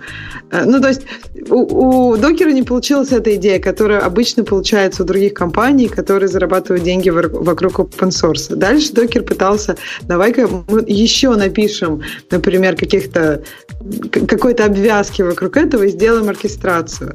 Но тут Google со своим кибернетисом тоже, опять же, э, сделал это вместо их вместо них. И получается, что, в общем, не очень много вариантов действительно, как ты сказал, зарабатывать деньги на чем-то таком, что стало стандартом индустрии. И даже если докер как компания сейчас э, уйдет в никуда, мне кажется, поддержка текущего кода может просто плавно перетечь в другие компании, которые уже этот докер используют. Тот же Amazon, например, Google и так далее. Ну, может, им, ну, не знаю, знаешь, как просто не хочется высасывать из пальца идеи какие-то, и, возможно, просто стоит вот, ну, что-то параллельно придумать, подумать. Ну, опять же, я такой же эксперт, Э, в бизнесе как балерина, но ну why not? Почему бы это тогда не оставить, как оно есть? Пусть оно как-то развивается, идея либо придет, либо не придет, но хотя бы можно будет делать что-то параллельно и зарабатывать на чем-то другом. Так жалко же, ну представь, ты такую штуку сделал, вроде как клево, все используют, и ты так просто прям легко э, попрощаешься с ней и пойдешь что-то новое творить. Не, ну почему попрощаешься? Ты такой крутой, ты остаешься крутым, ты можешь это популяризировать э, еще больше, ну хотя куда еще больше. А, ты можешь просто стать э, крутым чуваком, который ну, как приглашенная звезда, да, ты будешь приходить и что-то кому-то рассказывать об этом или показывать, или внедрять, или, ну, какие-то такие штуки делать. Ну, это как, как вариант. Вы знаете, ну, в общем, я... Докер так и делает. Он просто еще денег попросил. Он, а, как окей. приглашенная звезда, попросил денег, дайте мне еще денег, я, я еще подумаю. Минута на размышление. И как бы им неплохо совсем, дали 75 миллионов, и, возможно, они что-то придумают, а возможно, еще попросят денег потом. Как бы. Так, вот, и, возможно, так мне кажется, мне кажется, это, это оно. Ты такой говоришь, о, я ничего не могу придумать, но я же такой крутой, дайте мне... Ну, и вот эта бизнес-модель, вот она готовая. Да, похоже на то, что это и есть бизнес-модель. Если, знаете, подойти к тому, что мне более понятно, я вспомнила, слушая ваш разговор про сервис Twitter, который был создан 12 лет назад, и вот в начале февраля этого года он впервые в истории получил прибыль только, а до этого миллионы пользователей, вроде как популярный сервис, а все о нем говорили, но прибыли не было, так что, может быть, надо еще подождать. Опять же, они получили прибыль, когда же они разогнали кучу народу, изменили много вещей, это то есть пока они не предпринимали каких-то таких серьезных мер, они, по-моему, не были на траектории получения прибыли. У нас, да, кстати, ты права. есть да, тема про Твиттер э, о том, что теперь нельзя доверять даже Э, аккаунтам, которые помечены голубым значком. Ну, то есть, как все пользователи Твиттера, наверное, знают, что есть аккаунты, которые проверены, верифицированы, и у них такой голубой значок. И вот как оказалось, что при смене имени у таких аккаунтов этот голубой значок должен убираться. Но, видимо, был какой-то баг, я так понимаю, что нет пока комментариев от Твиттера, и я так понимаю, что злоумышленники, эм, они прикидывались аккаунтами криптовалют, и владельцев или основателей этих криптовалют э, взаимодействовали с пользователями, просили там прислать им денег, и при этом у них были эти голубые значки. Оказалось, что они украли эти аккаунты у каких-то других э, проверенных аккаунтов, поменяли имена и начали прикидываться э, криптовалютными такими магнатами. Так что Так, теперь, я думаю, баронами. Да, баронами. Надо очень аккуратно на эти голубые значки смотреть, потому что, в принципе, э, имя, имя может быть изменено, и, в общем, нет Нет, но, никакой а, веры Твиттеру. Понимаешь, ну как вот я не представляю, как в своем уме можно, ну окей, даже если мне напишет Илон Маск со своим verified аккаунтом, скажет, эм, could you please send me some bitcoins, а я ему такая, чувак, ну в смысле, ну как Ну, бы, это ну то есть, благотворительные компании было. ага, То есть там одна, которая, по-моему, приведена в статье, это какая-то компания, которая собирала деньги на благотворительность, ее хакнули.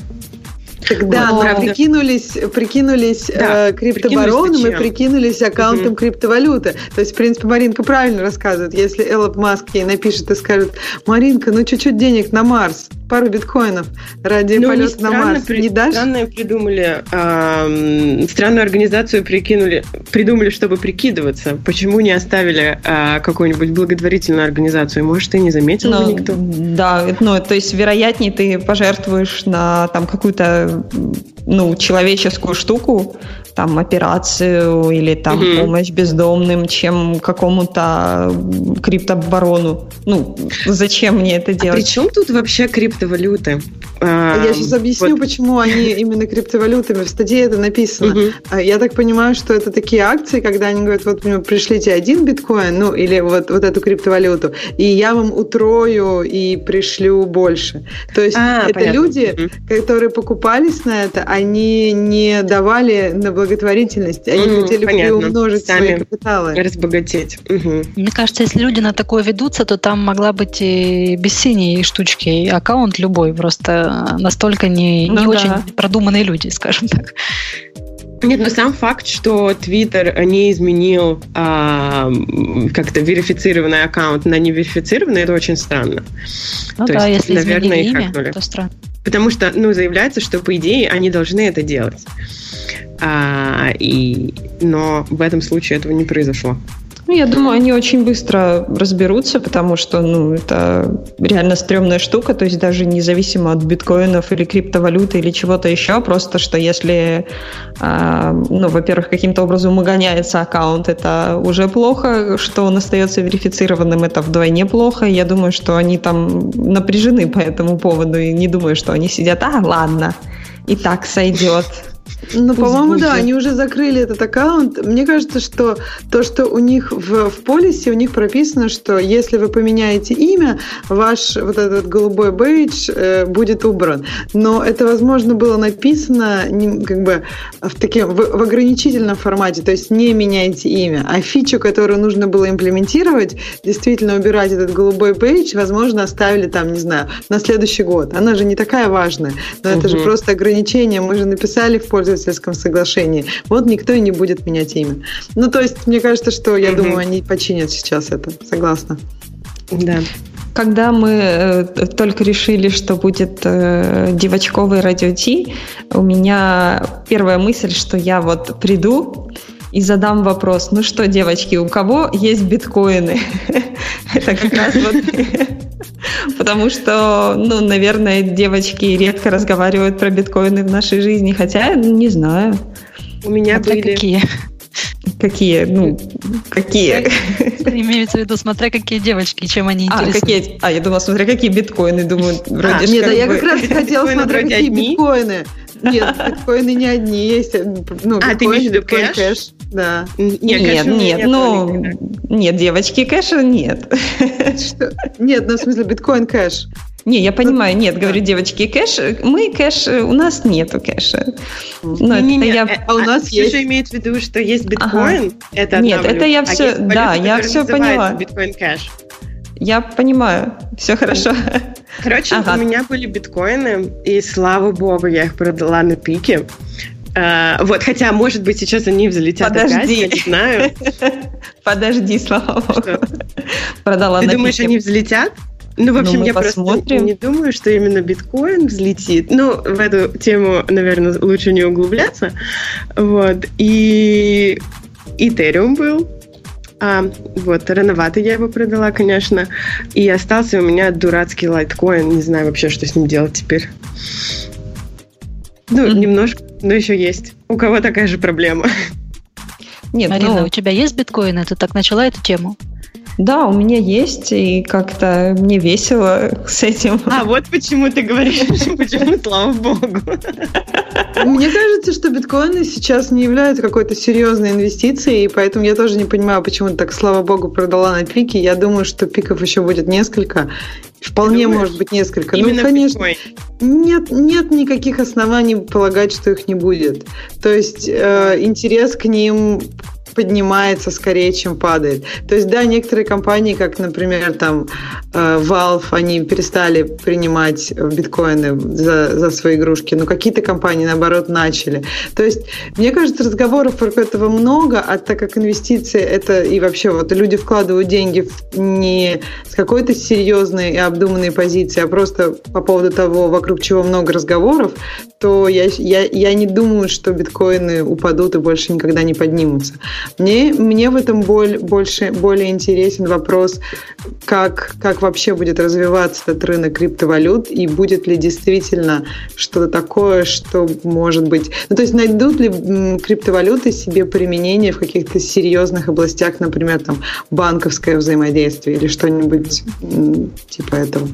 Ну, я ну да, не, не, не просто да, заказать думаю, пиццу, типа. Да, да, да. Потому что, мне кажется, для пиццы как раз то, что есть, например, кредитные карты, вполне себе решают большинство вопросов.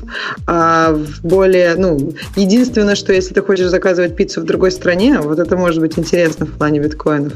И не знаю, да, мне кажется, что нет, нет такой проблемы, слава богу, продала. Но посмотрим, можем ли через 20 и, Ксюш, я говорила именно про биткоин. И я с тобой полностью согласна, что я думаю, что криптовалюта криптовалюты будут развиваться, потому что, ну, не будем же мы всю жизнь ходить с этими пластиковыми карточками. А, но вопрос, какая а, криптовалюта выиграет? И да, этот рынок будет развиваться, но с развитием этого рынка появляется все больше, больше и больше криптовалют. А, и поэтому, если биткоин доминировал там несколько лет назад, то сейчас ну, становится просто очень много других криптовалют. И я лично не знаю, как угадать, какая именно взлетит. А, вот. Поэтому... Не, это сложно, но биткоин, да. он очень неплох в технологическом смысле. Там есть, конечно, вопросы, как раз по которым и происходят форки, но как раз биткоин – это та валюта, которая и встречается с достаточно серьезной нагрузкой по сравнению с остальными валютами. Потому что если никто эту валюту не знает, то у них и как бы и количество транзакций очень маленькое, и, ну, то есть они в принципе, и никто хакнуть их не хочет. И то есть это было видно, например, на примере Этериума гораздо больше больше всяких историй там было, потому что она более гибкая, она не, не, не настолько валюта, как просто хорошая имплементация блокчейна, а биткоин как раз валюта, и поэтому возможности его хакнуть намного меньше. И это, мне кажется, играет ему на руку в плане того, чтобы стать, ну, не то единственное, но одно из нескольких, скажем. Ну и да, это и просто за этим интересно следить. На других э, валютах просто там, да, народ играется на бирже, там, но это какие-то микро штуки, это вот то, точечные вещи. А за биткоином просто интересно сейчас следить конечно, было кучу и трагических историй, когда люди ну, просто теряли голову а, из-за из этих курсов сумасшедших. Это, ну, это уже другая тема совершенно. Но если постараться холодной головой к этому всему подходить, то это очень крутая какая-то тема, и хочется быть частью ее, ну, просто вот посмотреть, как это происходит, пощупать, потрогать. Оля, а у тебя? Что с криптовалютой? А, у меня нет никакой криптовалюты, я бы не сказала, что я ей особо интересуюсь. А вот хотела спросить Аню, но не было возможности, когда она сказала, долго ли мы еще будем ходить с карточками, что-то типа того. Ну, во-первых, не ну, все да. уже ходят с карточками, кто-то ходит с телефонами, кто-то с часами, а во-вторых, как ты себе представляешь, что криптовалюта может стать какой-то основной платежной системой и будут платить, опять же, телефонами и часами и так далее, или как это? А, ну, да, я тоже иногда расплачиваюсь телефоном, когда это возможно, но ну, даже у нас, я не знаю, может быть, в других странах это более развито, но здесь, в Америке, не все заведения принимают, а, работают с NFC. А, как а, криптовалюта заменит а, доллары, не знаю. А, ну, сейчас все переводят, когда считают ну, какую-то прибыль или что-то, переводят в доллары, да, то есть Америка полностью доминирует в этом плане. И было бы, наверное, неплохо, если бы была бы какая-то другая валюта, а не привязанная к стране. И не знаю, это, мне кажется... Это, а, ну вот, какая бы страна, какая бы компания не э, выпускала пресс-релиз о том, э, какая в этом году прибыль, сколько денег потеряли, всегда э, переводится в доллары. Это, ну, общепринятый международный стандарт как бы оценки. А, и почему так получилось, что все считают в долларах? А, несправедливо. Мне кажется, что хорошо, если появится а, новая валюта. Наверное, это будет криптовалюта, потому что она не будет привязана к какой-то конкретной стране, а, которая станет а, новым а, как там, эталоном оценки. Алло. А, да, ну да, что, я поехали. Я, я, я просто... Нет, я, я, у меня есть про это еще несколько мыслей, но мне кажется, что мы как-то уходим далеко от того, чего начали. Мне кажется, если Олен вопрос про карты, я, я тут согласна, что даже если мы говорим о какой-то другой принципиальной валюте, то это конкретный носитель этой валюты, опять же, должен быть какой-то. То есть это будет, опять же, часы, телефон, либо какой-то кусочек чего-то. И пластик, возможно, тут не самый плохой вариант, потому что, в принципе, никто не отменял какую-то необходимость того, что ты должен подтвердить, что именно ты как бы владелец этого кошелька. Конечно, мы можем запоминать какие-нибудь огромные последовательности чисел теоретически, но практически мы не можем. Поэтому, ну, если э, как, как, как, чтобы доказать что ты владелец кошелька, у тебя все равно будет какой-то физический носитель, возможно, тот же телефон, что удобно. А по поводу валюты без, без государства, мне кажется, что это давняя мечта, но я не уверена, что все страны будут, э, ж, ну, будут жаждать поддержать эту идею. Единственное, на что мы можем надеяться, это на том, что они будут соперничать, и все сойдется на какой-нибудь, на, на чем-то таком нейтральном. Но это такие мои банальные 5 копеек ну, на это как-то маловероятно. У нас ну, вообще просто... такой выпуск, знаете, э, не знаю, в розовых очках отчасти, да, сначала говорили, что хорошо бы за сотовой связью там государство не следило, потом хорошо бы валюта была такая независимая ни от кого и так далее. Это все хорошо. Вначале но... мы вообще говорили, что надо всех обучить компьютерным да, наукам. всех обучить еще. Ну, государство обычно свой интерес, а у людей обычно нет интереса учиться, ну, чаще всего. Мне ну, очень нравится тема да. про One Password. Я могу рассказать, что они такое классное сделали. Давай. Давай. А, они заинтродюсили новую, новую фичу, что ваши, теперь вы можете узнать, когда ваш пароль утек. И мне понравилась в этом техническая имплементация.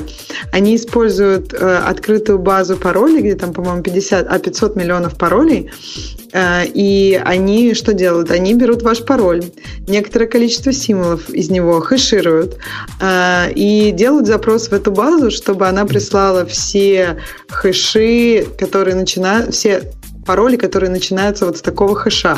И когда эта база присылает, они уже локально проверяют, э, если какие-то, если ваш пароль в этих присланных, и вам тихонечко говорят, что вот надо бы его сменить.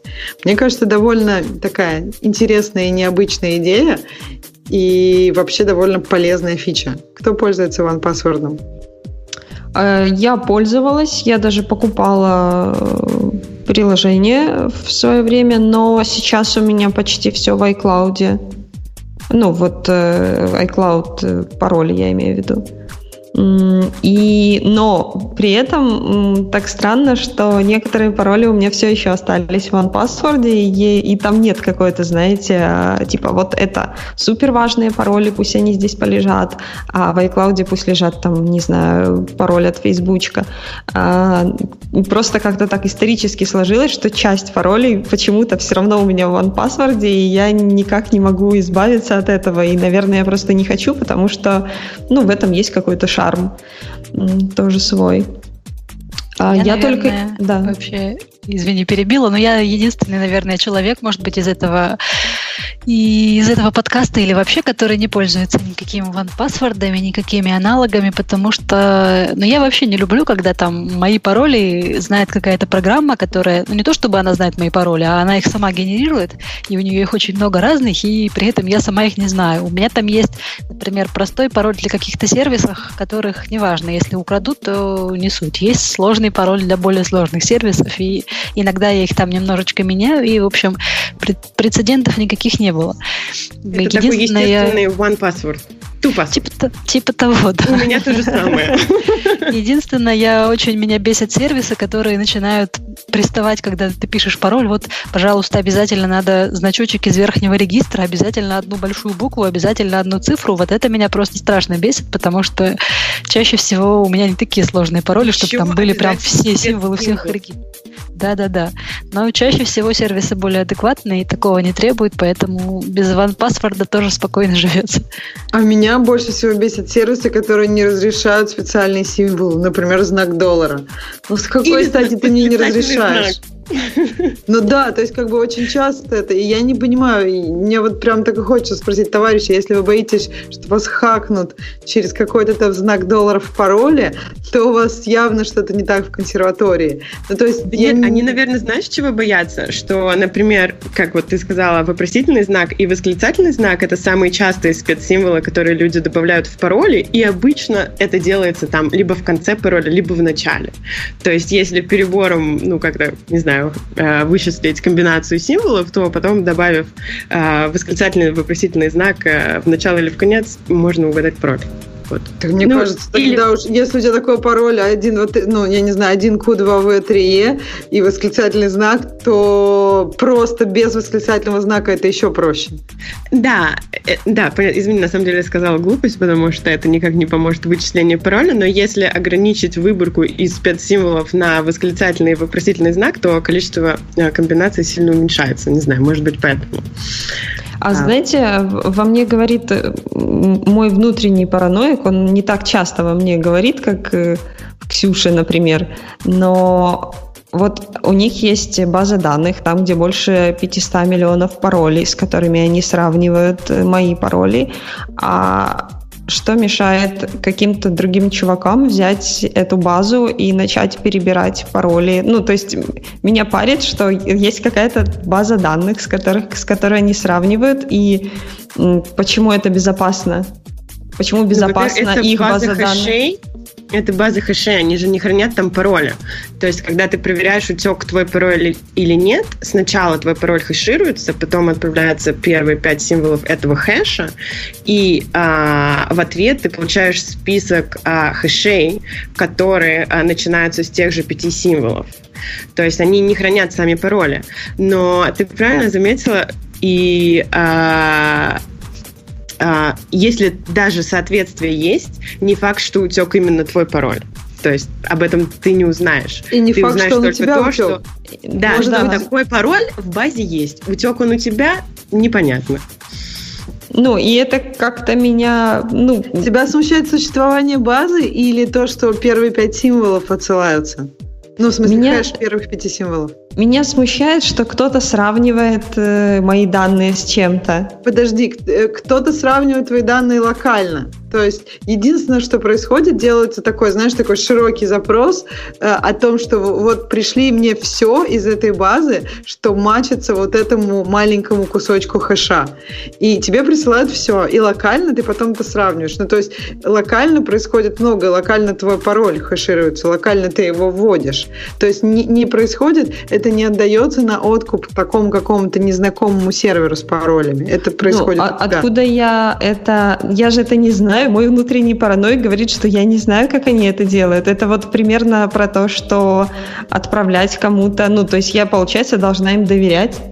Ну, Так ты же им и так свой пароль доверяешь. Да. Уже все раскрыто. Да, ах, черт.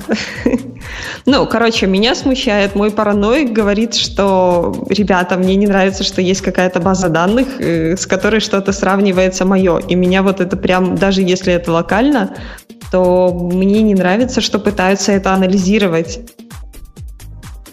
Мой, наверное, внутренний параноик просто круче ваших. Точно. Абсолютно точно. Ну, это интернет, слушайте, тут вообще все анализируется, и надо только вон в том браузере сидеть, о котором мы говорили. Ну и то, это, Да-да-да. наверное, не И спасибо. то, и то, плохой браузер, надо свой такой поднять, да, надо свой сервак поднять. И то, мне кажется, Маринкин параноик, ему это не понравится. Зачем Вот вообще именно. реквесты куда-то уходят? Они должны оставаться здесь, иначе что-то с ними может плохое случиться. Ну и что, вообще, поехали если делаешь... Да, я сейчас закончу. Если делаешь что-то локально, то вырубаешь сеть вообще полностью. Делаешь что-то, потом только включаешь сеть обратно. Иначе все, не пойдет дело. Окей. Ну что, едем к темам слушателей? Можно. А, да, первая тема слушателей. 25 человек хотят узнать про мобильную разработку. Я тут немножко расскажу. И если у вас какие-то вопросы, прям welcome, чтобы, наверное, был мой рассказ более интерактивным. Первый вопрос. э, правда ли, что в мире разработки для, мобиля, для мобилок библиотеки так же быстро меняются, как и на фронтенде? И тут, мне кажется, нужно начать с того, почему они так быстро меняются на фронтенде. Потому что, скорее, это такая аномальная зона, а не, мне кажется, такой нестандарт индустрии. На фронтенде, насколько я понимаю, они меняются очень быстро, как раз потому что очень большая комьюнити веб-разработчиков, а, потому что JavaScript достаточно простой язык, и порог входа людей, программистов не так высок, как даже мы будем говорить Java и Objective-C. И дальше еще у JavaScript достаточно бедная системная библиотека. У Java и Objective-C она, они, они богаче. И поэтому получилось, что вот вокруг веб-разработки очень много фреймворков, и мне кажется, что это только... Этот снежный ком, он нарастает. То есть это модно делать новый свой фреймворк, и любая, любая вещь делается в, во многих, многими способами и с разными такими вкусами, что не является стандартом для мобильной разработки. В принципе, фреймворков для мобильной разработки достаточно много, но мне кажется, что очень часто их, их меньше, их не, не такие россыпи, как для, как для веб-разработки. И дальше, какой софт сложнее писать для телефонов игры? Тут очень, мне кажется, вопрос очень интересный. И в то же время нельзя однозначно ответить, потому что если мы говорим про игры и про многие вообще сложные приложения, самый сложный код, который вообще запускается на телефоне, это будет код, который не связан с мобильной разработкой. Ну, то есть, если мы говорим про игры, это движки, это физика. Если мы говорим, например, код самого браузера Safari или Chrome, который на мобильном, э, там, speech recognition, text recognition, весь этот код, он не так глубоко завязан на мобильную разработку. И то есть вот это, да, достаточно сложный код. Если мы говорим про какие-то сложности, которые могут быть связаны именно с мобильной разработкой, тут надо думать про то, что отключает телефон от десктопа. И это, опять же, будет маленький экран. Например, мы не можем все уместить, и поэтому нам нужно э, очень много данных э, как бы таскать между экранами, нам нужно очень заботиться о том, чтобы, что у нас есть состояние, и его неким образом презервить. То есть вокруг этого может быть часто есть сложности, и тут же зависит от того, насколько ваше приложение сложно. Может быть проблемы с тем, что от мобильного устройства мы ожидаем отклик очень, очень быстрый. То есть если мы готовы терпеть что-то не очень э, откликающееся в браузере или, или там, например, на десктопе мы немножко проще относимся к тормозам, то когда мы пальчиком тыкаем и что-то не происходит, то мы чувствуем такой дискомфорт, неприятно. Или когда мы скроллим и оно так прыгает, нам тоже как-то не очень, потому что мобильное, мобильное устройство нас приучили к тому, что все происходит достаточно гладенько. То есть тут достаточно много проблем может быть, и причем на разных уровнях. На уровне именно разработки, когда ну, на уровне разработчика или на уровне разработчика самого фреймворка, потому что иногда проблемы глубже. То есть я бы вот про мобильную разработку ответила, отметила несколько таких моментов, но самое, самое тяжелое и самое сложное это код, который не для мобильников. Тот же, например, фреймворк дополненной реальности или там machine learning. Все это, конечно, не делается такое одновременно и для десктопа, и для мобильного, и для веба. То есть это, это общие фреймворки, которые достаточно сложные и интересные. Наверное, все. Я Вау, заслушалась. Так хорошо рассказываешь, да. да. Я, я тоже в восторге просто. Мне кажется, что ты прям, ну, лучше Умпутуна. Да. А можно вопрос, пока нет Умпутуна? Конечно. Вот смотри, а, наверное, мобильная разработка очень связана с UI и фронтендом, да? А, и да? С UI, да, с фронтендом, если Нет? называть мобильную разработку, что значит с фронтендом? Что ты имеешь ну, в виду? Ты, а, ты должна думать об обработке событий, там всякие свайпы двумя пальцами, тремя пальцами и так далее. Это же... А... Да, это UI, да. Угу. И ты согласна, например, с частым мнением того, что вот UI это, это все легко, это все фигня, а вот бэкэнд это сложно? Ну, ну, мне кажется, с Умпутуном мы частенько спорили чуть ли не каждую субботу на, на эти темы. Мне кажется, что сложности тут совершенно разного э, порядка.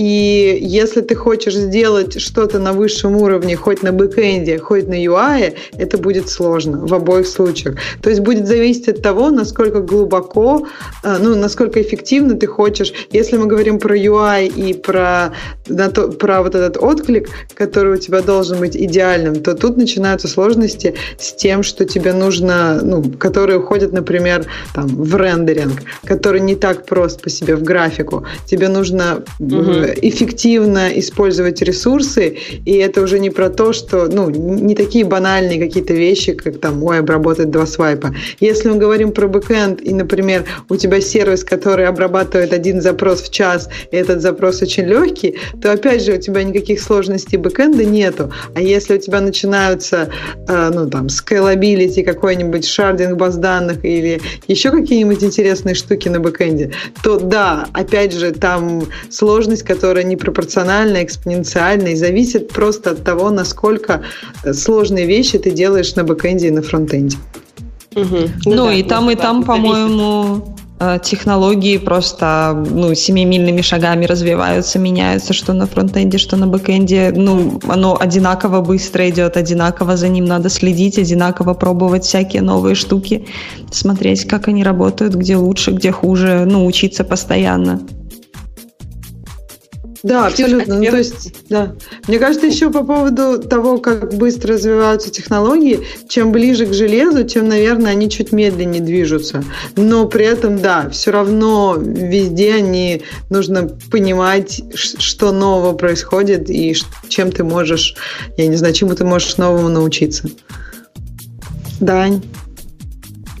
Эм, ну, не знаю, на самом деле, может быть, не стоит это упоминать. Я просто хотела узнать, тебе не кажется, что бэкэнд, э, например, проще отлаживать вот э, всякие среды для отладки, э, больше приспособлены для отладки ошибок в бэкэнде, особенно в рантайме, чем во фронтенде?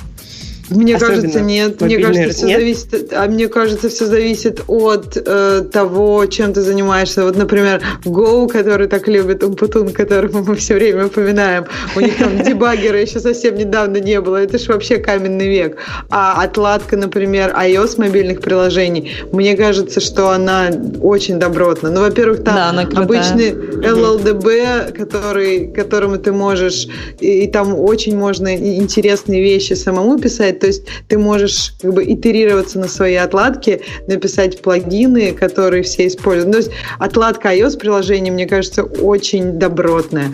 Откладка бэкэнда okay. будет зависеть от того, на чем ты на чем ты пишешь. Мне кажется, для Java или, например, с каким-то спрингом, если ты далеко в магию не уходишь, а просто используешь Spring, там у них тоже все очень ну, функционально. Мне кажется, отладка плоха, когда это какое-нибудь, не знаю, например, решение твоей компании на коленочное. Я сейчас не буду не подказывать пальцев, но и да, там может быть просто как бы в откладку не было вложено достаточно сил, и поэтому все плачут, колятся, но продолжают жрать все тот же кактус. понятно, спасибо. А мне интересно, почему Аня все это спрашивала. Ну вот там какая-то боль чувствуется, но я ее не смогла уловить, эту боль. Почему? А, ну, да. я, честно говоря, никогда под, под мобильные приложения ничего не разрабатывала. Но вот, кстати, иду скоро а, в Google на а, как это, bootcamp по разработке на Android. Мне интересно, что это такое и а, с чем это есть. А, и мне просто для меня это страшно. Мне кажется, это очень сложно, и вообще непонятно, когда начинает что-то глючить у тебя на телефоне, где посмотреть, что пошло не так, а, как работает вся эта связка. Я ее не знаю, и поэтому мне кажется, что это очень сложно. Хотя, может быть, это на самом деле очень сложно. Хотя Ксюша сейчас сказала, что нет. Не знаю. Э, если ты говоришь про чужие приложения, ну никто тебе не покажет, что пошло не так. Нет, нет, не про чужие, про свои, да.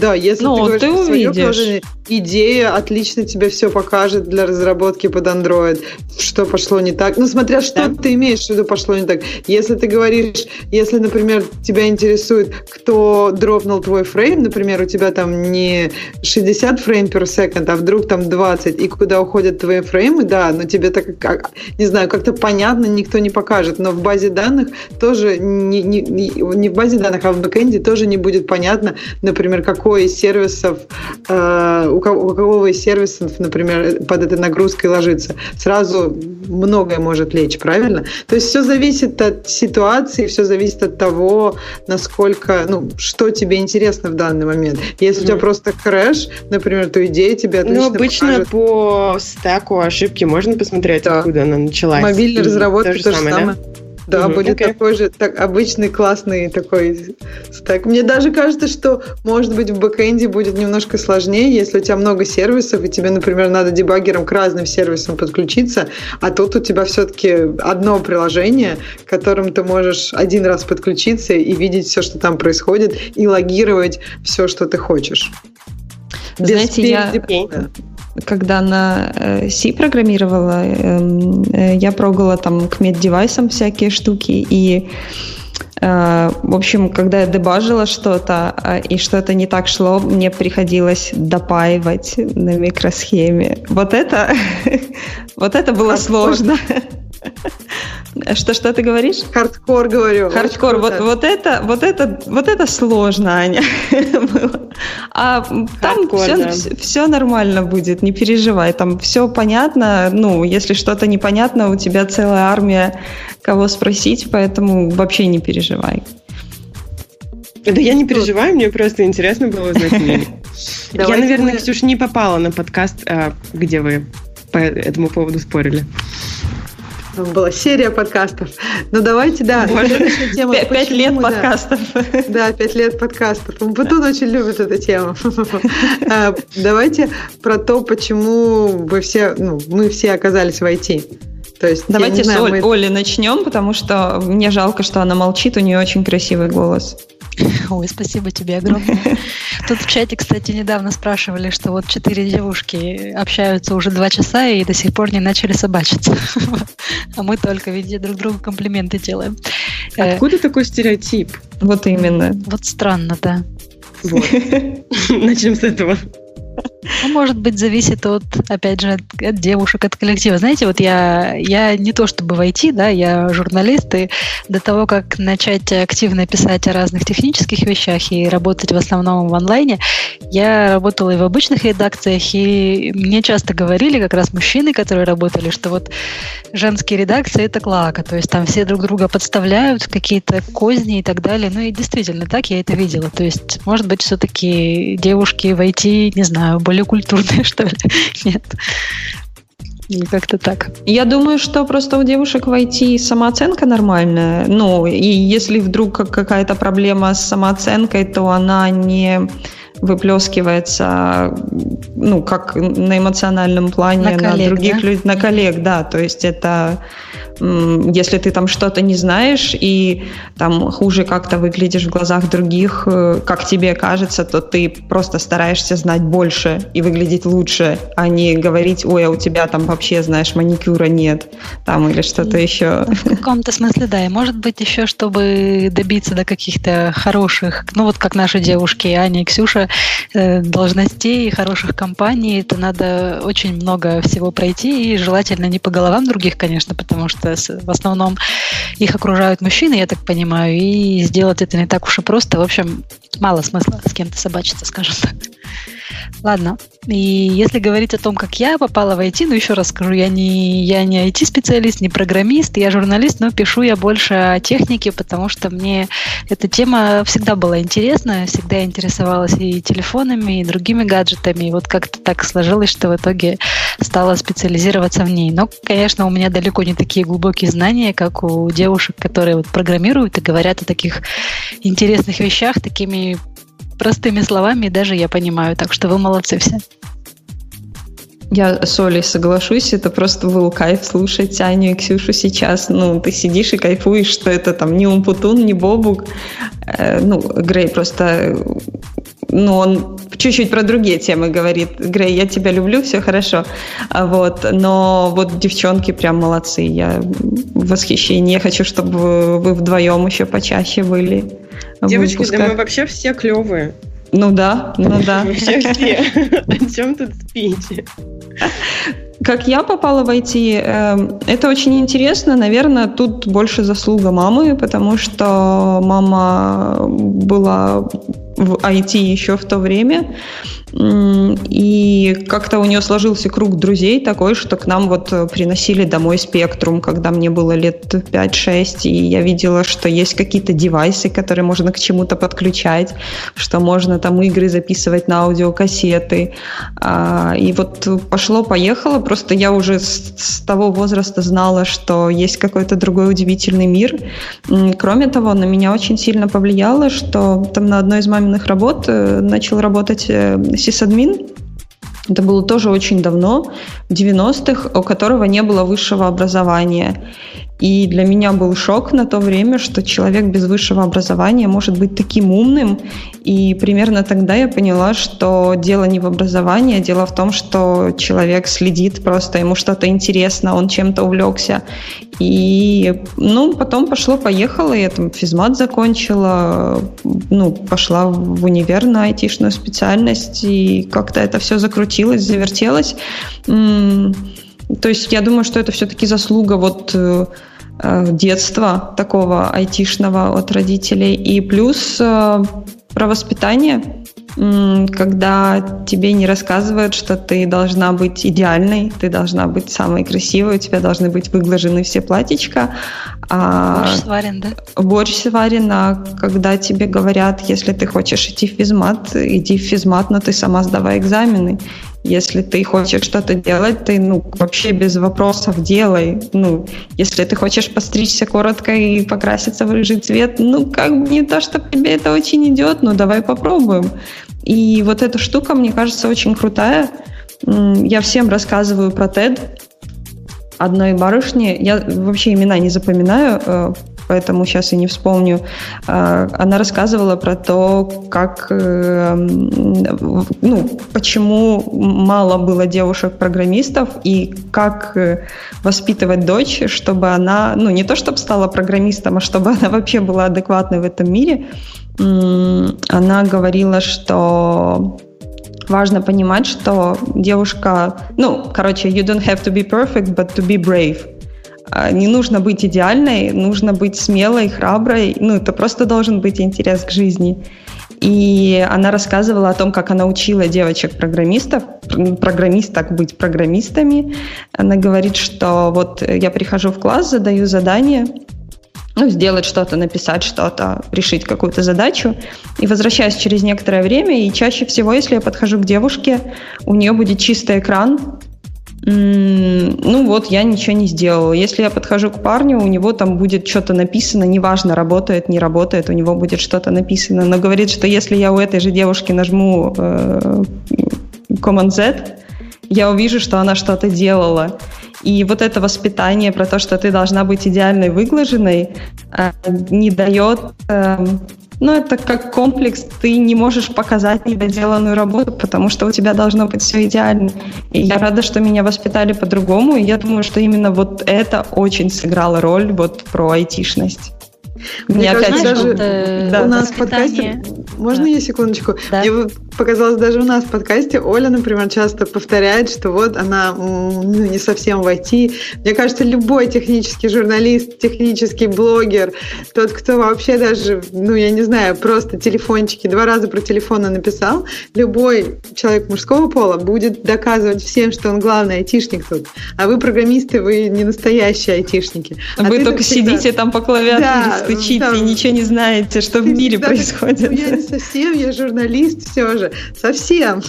Потому что ну, ты очень много знаешь про технологии, и это вполне себе IT. Может быть, даже больше, чем какой-то другой IT. Ну, журналисты разные бывают. Знаете, есть журналисты, есть, как говорится, гаджеты-писатели, которые там пишут, вот у телефона справа кнопочка громкости хорошо нажимается, слева у него там кнопочка включения, тоже вроде неплохо нажимается. Ну, немного разные вещи, надо еще какое-то общее представление иметь, но не об этом речь. Спасибо за добрые слова. Хотела еще Марине немножечко возразить, которая рассказывала о том, что воспитание имеет очень много значения, что там надо говорить, что девушка может всего достичь. Естественно, это все правильно. И идти, куда она хочет, но еще склонности все-таки значения должны иметь. Например, моя мама меня отдала в класс с математическим уклоном с первого же класса. Она считала, что это нужно и перспективно. Но вот у меня никакого нет математического уклона, вот вообще.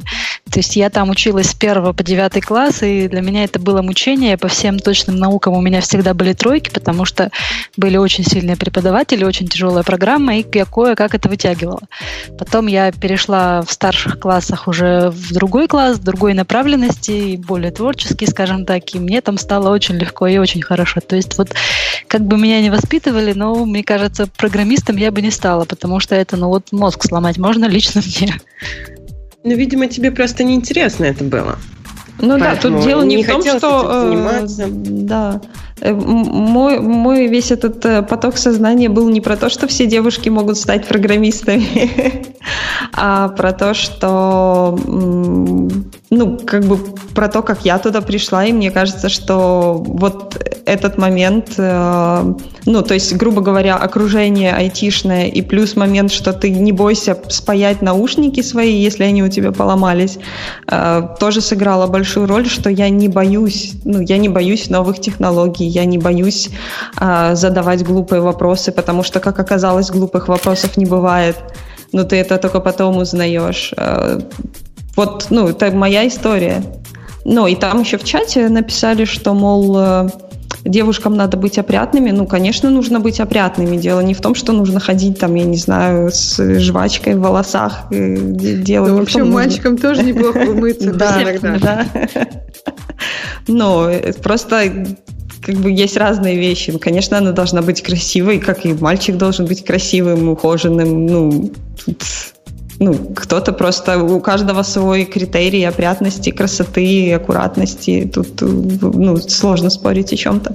Вот. Ну и Потом я немножко, грубо говоря, да, вышла из IT, но я не могу сказать, что я вышла из IT, я просто перестала программировать, так как я это делала раньше. Но я не жалею, потому что у меня появились какие-то новые интересы, у меня есть какие-то способности, ну вот как ты, Оля, говоришь, да, там не было интереса к математике, а у меня всегда был интерес к каким-то гуманитарным штукам, но при этом мне очень хорошо давались технические штуки. И теперь я это все совмещаю, я очень круто себя чувствую, и я все равно чувствую себя в IT, хоть я и не программирую уже.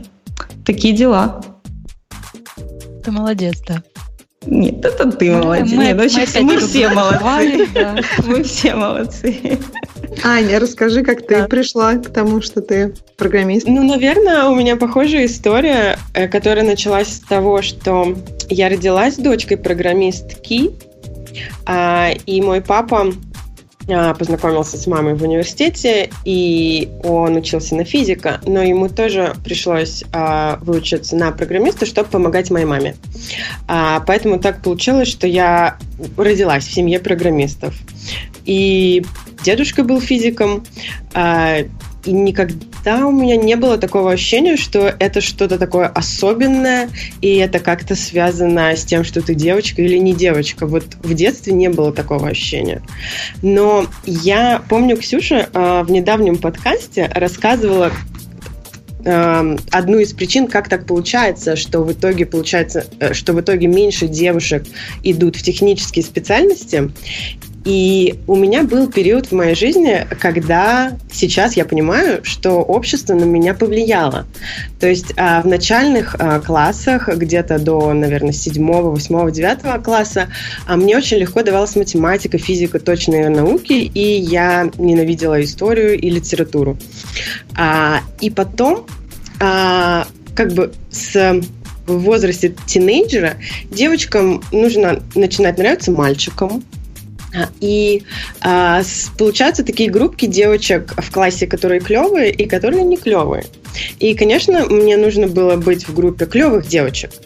И там почему-то было принято, что математика это так сложно, ой, физика, я решить эту задачу не могу, и ой, а вон Леша умный, сейчас мы Лешу попросим, он нам поможет. То есть такое э, аж, э, как бы мы сами себя ставили слабыми девочками, которым нужна помощь. Хотя никакого давления на это не было. Просто вот в моей жизни так получилось. И я даже собиралась идти на филолога или на лингвиста, но а, в середине 11 класса я поговорила со своим папой, и я очень уважаю, уважала и сейчас уважаю мнение своих родителей. И он мне объяснил, что, а, ну вот, хорошо, пойду я на лингвиста. А, буду я знать четыре языка. А сколько еще людей будет знать четыре языка? И не будет ли лучше, если к знанию языков добавится еще какая-то профессия? Любая. Это может быть программирование, это может быть медицина, там, не знаю, со знанием китайского. А, и я сама подумала и решила, что да, наверное, а, можно выбрать какую-то другую профессию, но при этом не прекращать изучение языков. Мне тогда это нравилось. И я решила, что, ну хорошо, я пойду на прикладную информатику а, по областям, а область выберу потом. Выбор был у нас по маркетингу, вот бизнес и инжиниринг, который я в итоге выбрала, и мультимедиа, кажется. А, вот. Когда я шла а, на первый курс, я думала, что я выберу маркетинг, потому что я такая девочка, и точные науки мне знать не нужно, но в процессе обучения я посмотрела, что ну, как-то вроде ничего сложного особо нет, получается не хуже, чем у других, и в итоге выбрала то, что мне было более интересным. Вот так и получилось. Круто. Круто. Да, здорово. Мне кажется, все наши истории как раз про то, что надо просто заниматься тем, что нравится, и тем, что хочется. И тогда, по крайней мере, ты будешь получать от этого удовольствие, что уже самое главное. И получаться будет угу. хорошо. Потому что когда тебе нравится, получается сразу во много раз лучше, чем когда не нравится. Да, я согласна. я сколько не старалась э, по там, истории литературы э, перед подготовкой к поступлению на филолога или лингвиста, а все равно в итоге у меня четверка по литературе и, по-моему, тройка по истории. А, Ксюша, а ты, ты про саппорт когда-то говорила. А, Расскажи, да. какая твоя история? Моя история я, мне всегда нравилась математика и до сих пор нравится. Я как-то так и, и мне хотелось, чтобы моя профессия просто была связана с математикой, насколько это возможно. И, наверное, программирование просто было чем-то таким самым близким. У меня, к сожалению, не было такого вот общества вокруг меня, как вот Маринка, например, рассказывала, или там, как Аня. Я, я не дочь программистов далеко. Мне просто это очень нравилось. У меня не было компьютера Я вообще, даже когда поступила на программирование, я все равно... В те времена еще были вот такие системные блоки, и я помню, любила говорить, что я не знаю, где найти кнопочку Power, потому что эта кнопочка была всегда в самом неожиданном месте на этом системном блоке, и правда ее было не найти. То есть компьютер я уже когда купила себе сама, когда поработала после первого курса, и тогда, когда он у меня уже появился, я начала потихонечку программировать. Это было, ну, не знаю, для меня прям новый дивный мир открылся. И ну, вначале было, конечно, тяжеловато, потому что институтская программа, я не знаю, как сейчас, но мне кажется, в тот момент она была не очень а, построена не, не, не настолько, что может дать тебе навыки, чтобы их можно было продолжить самостоятельно. И поэтому я как-то вот как пошла, начала с технической поддержки, а потом как-то, когда уже была внутри и вокруг этих людей замечательных, которые программируют, я начала сама играться со всякими штуками и как-то очень быстро, не больше, потом не больше двух недель поддерживала пользователей и дальше уже занималась какими-то интересными себе штуками. Когда вышел iPhone, стало понятно, что никуда я больше отсюда никогда не сверну. Не, не, не то чтобы с iPhone, а именно мне это действительно очень нравится, и дальше только больше и интереснее будет.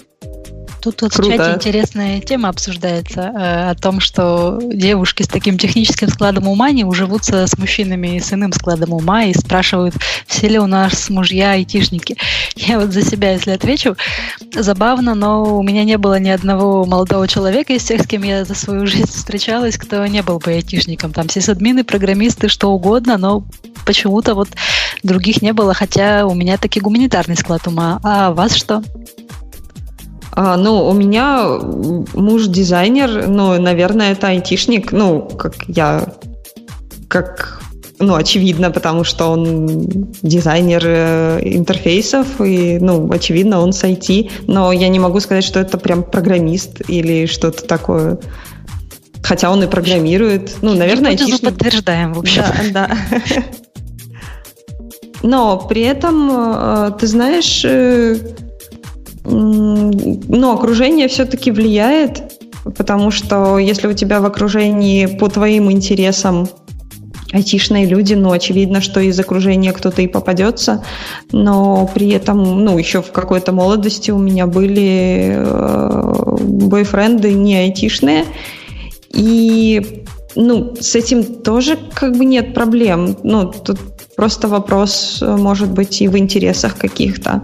То есть это может быть человек не айтишный, да, ну вот я увлекаюсь, например, каллиграфией, это вообще не айтишная тема, и при определенном окружении, то есть если бы я этим увлекалась, э, уже не будучи замужней, и была бы на каких-то тусовках э, каллиграфических, то вполне у меня и муж мог быть каллиграфом, ну, не айтишником. Ну, то есть, наверное, все-таки вполне можно быть айтишной девушкой с не айтишным мужем. Тоже так думаю. Я согласна. Я даже у меня есть несколько знакомых таких, но чаще всего мне кажется, что айтишные девушки, ну, мне кажется, это просто совпадение интересов. То есть, если... Это довольно интересно. Мы с мужем очень... У нас самые жаркие споры как раз про технологии, про, например, дизайн приложения, ну, про архитектуру в смысле приложения. И это, это очень интересно, когда ты можешь продолжить... Если тебе нравится твоя работа, когда ты можешь продолжить беседы на такие технические темы дома, мне так интересно. Хотя некоторые люди говорят, как вы можете дома о работе, зачем там работу домой приносить. А мне это не кажется каким-то, мне это кажется продолжением какой-то области моих интересов в разные сферы жизни. Да, если вам интересно, это, конечно, круто. А вот еще подумала, в фирме, где мой муж работает, у них э, очень много там семейных пар, которые вот именно работают в одной фирме, и там же и познакомились, там же и поженились, и живут, и все у них замечательно. Меня, конечно, такое удивляло, то есть и на работе друг друга видеть постоянно, и дома друг друга видеть. Когда я спрашивала, ну, почему, интересно, какие могут быть предположения, почему так много семейных пар в компании, отвечали, что программисты довольно-таки заняты, и часто бывают замкнуты, может быть, не ходят на какие-то тусовки и так далее, то есть им проще прямо вот на рабочем месте завязывать отношения. Так они там познакомились, не привели друг друга, потому что у меня чаще бывает, что если кто-то, например, там часто там приходит в одну компанию, компания хорошая, то второй человек тоже как бы присоседивается. Ну просто потому что как бы если компания хорошая, задачки интересные, то молва идет и дальше уже это вполне может быть хорошим вариантом. Ну да, есть и такое, и такое. Там в чате э, попрошу, значит, э, ладно, я хотела как-то постартовать, но не получилось. Про ну, творческие что, профессии? Про творческие профессии дизайнер не айтишник, ребята. Ну, давайте так, дизайнеры есть интерьеров, есть дизайнеры абсолютно разные, есть не айтишные дизайнеры, но если это э, UI, UI, UI UX-дизайнер, то здрасте, не айтишник. А всякие вот эти пост CSS, JavaScript и кучу всего, они это все знают. Ну, в смысле не айтишник, ну, как-то, ну, творческая профессия. Программист тоже творческая профессия. Да. Так что не надо, но-но-но. Мы тут своих мужчин защитим, не надо. Да, вообще понятие творческой, творческой личности и творческой профессии, оно такое широкое. У меня с одной девушкой знакомой был спор не так давно. Она сказала, что вот настоящий творческий человек это тот, который постоянно творит. Типа вот он, например, в свободное время утром вяжет, потом он днем рисует, вечером он там что-нибудь вышивает, потом еще что-нибудь, стихи пишет ночью и так далее. То есть вот не знаю, я у меня, скажем так, творческая профессия, я пишу там статьи, обзоры и так далее, но при этом я не рисую, не пишу, не вышиваю там и так далее. Мне это не интересно. То есть я так понимаю, кто-то тоже. Вот Марина любит, например, писать буквы красивые, правильно, да? То да. есть вот э, все мы в чем-то творческие, в чем-то не творческие, от наших интересов зависит в первую очередь. Все правильно. Ну что, есть еще что-то из тем пользователей, что нам очень хочется обсудить? Там как-то от них ушли далеко. Мы ушли, я даже вкладку закрыла случайно. В чате там какие-то феминистские обсуждения спрашивали, ну там были вопросы о том, кого там как притесняли и так далее. Хотите об этом говорить, не хотите, я не знаю. Ну, да, меня не притесняли. У меня было пару моментов, когда э, это было вот прям после универа, э, несмотря на то, что у меня был опыт работы а, мне прямо сказали в двух компаниях в лицо, что, ну, дорогая, ты как бы молодая, не замужем, ты э, выйдешь замуж за какого-то из наших программистов, родишь ребенка, и толку не будет. Но э, я понимаю, что, э, ну, как вам сказать, я понимаю, что я бы могла тогда за себя постоять, а не, знаете, ну ладно, ну, ну нет, так нет. То есть меня тогда это обидело, но я... Знаешь, прости, пони... думала, ты сейчас продолжишь. Я понимаю, что я могла бы тогда действительно выйти замуж ребенка родить. Не, ну может быть, кто его знает, как бы оно случилось, но я понимаю, что это проблема этих компаний, а не моя. Если компания так думает, то это ее проблема, и я просто не пойду работать в эту компанию, и ну, им будет от этого хуже, а не мне, потому что я найду нормальных чуваков, как я и сделала, и все у меня хорошо сложилось, несмотря на то, что я была не замужем, и у меня не было детей. Но э, я понимаю, что есть проблемы с какими-то действительно феминистическими штуками, когда иногда платят меньше, но м- нас не учили, что женщина может зарабатывать нормально. Но это все про комплексы, мне кажется. Но если нормальный специалист и нормально себя ставит, то с этим проблем не будет. Если ты придешь и ты скажешь, что ты хочешь столько-то, э, но но мне кажется, что это можно отстоять, просто этому не учили нас, нас учили немножко другому. Но сейчас мне кажется, что это очень сглаживается, и сейчас проблем гораздо меньше даже, чем 10 лет назад по этому поводу. Я согласна, что сглаживается. Мне кажется, что кроме того, нас, того, что нас не учили просить, я бы сказала так, их не учили как бы платить женщинам столько же, сколько мужчинам. Ну То и так тоже, когда, да. Да, когда я разговариваю с кем-то из э, ну, такого российского окружения, особенно с людьми, которые там намного меня старше, все абсолютно точно уверены, что я-то точно получаю меньше там всех людей мужского пола, как, как я могу, ну, то есть как девушка может получать столько же, сколько мужчины. И мне кажется, что моя зарплата стала вот, ну, абсолютно вот неотличима от людей с, моих, с моим опытом и с моими способностями э, ну, в Штатах. До этого были моменты, когда э, приходилось, вот как ты говоришь, отстаивать. То есть приходилось обучать себя, чтобы отстаивать. И это, опять же, ну, я не уверена, что это эффективная трата моих сил. Э, я бы хотела это время потратить на изучение технологий, а не на изучение того, как, как что у кого отстоять.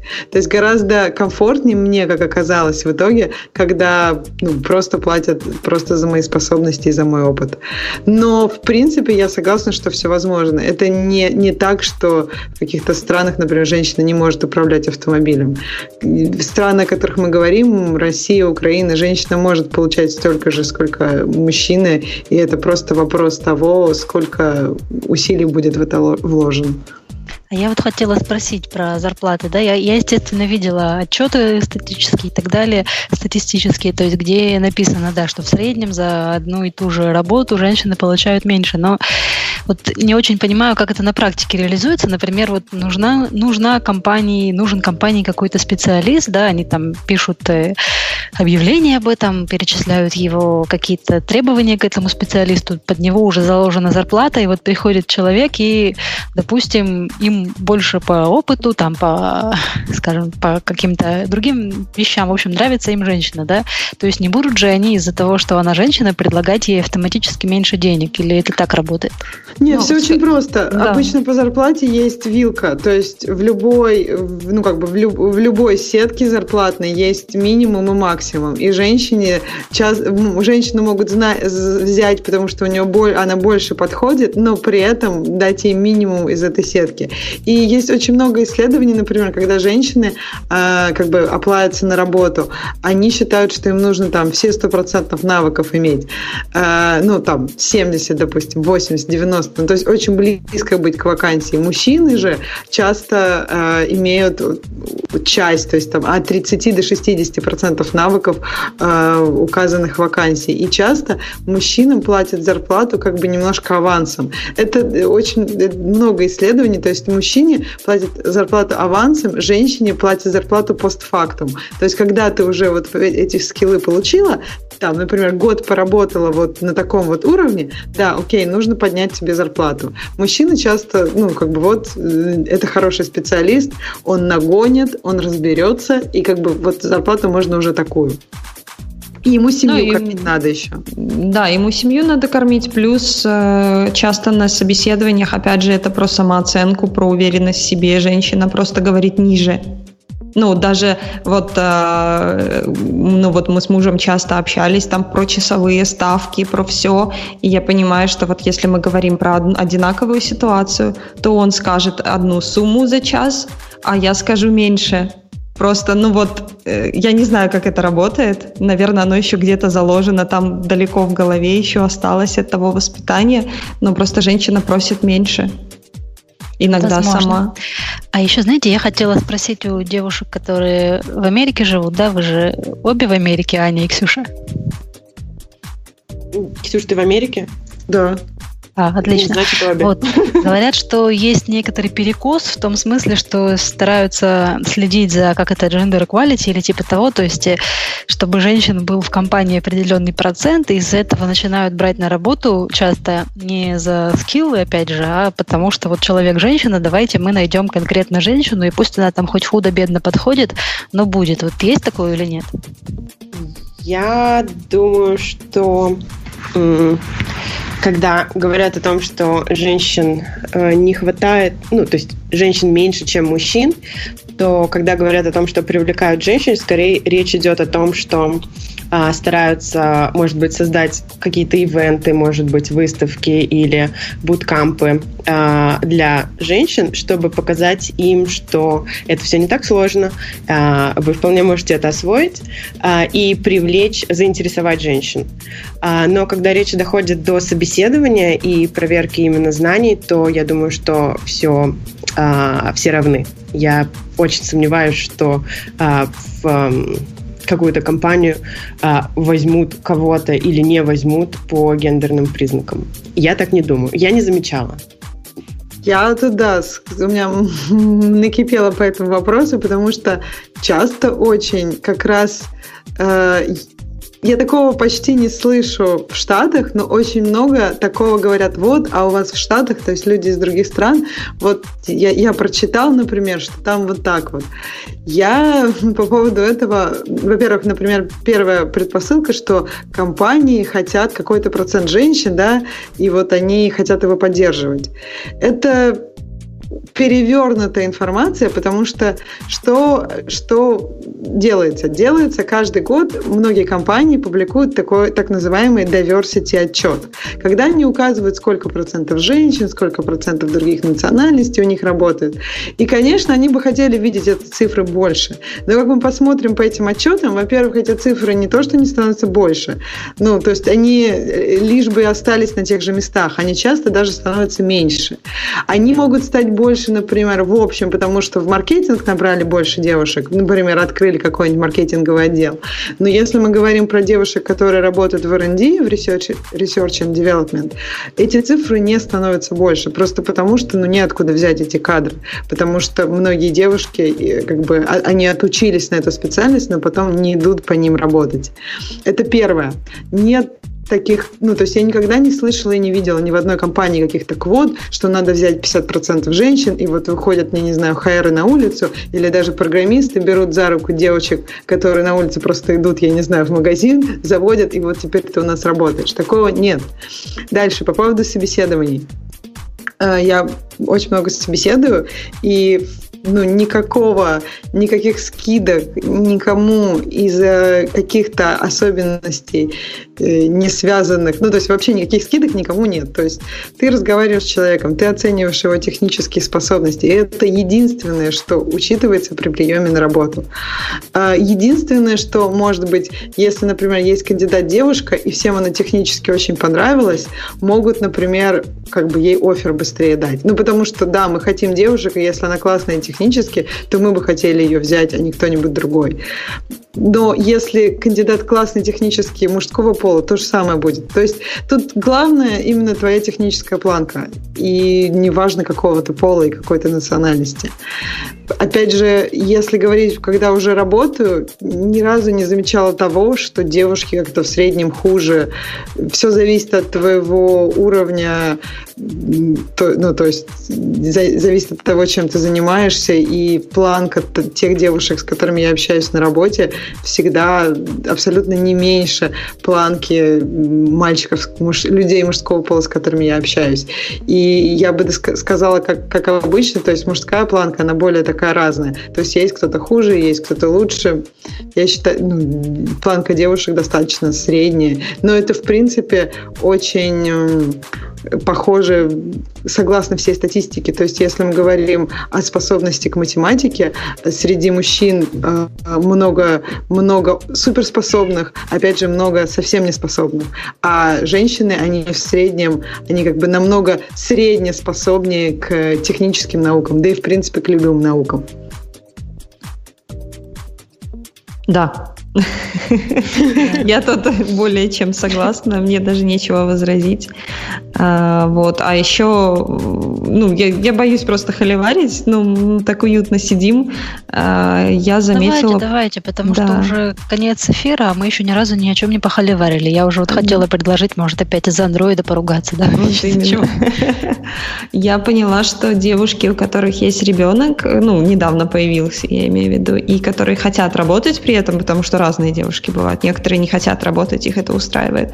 То те, которые хотят работать, они работают лучше а, чем девушки, у которых нет детей. Я говорю сейчас исключительно девушка-девушка сравнение, не сравниваю с мужчинами, потому что у нее просто ребенок это самый крутой тайм-менеджер, который у нее мог быть вообще в жизни, и для нее полчаса это полчаса, за которые она должна сделать все, что она должна успеть сделать за полчаса.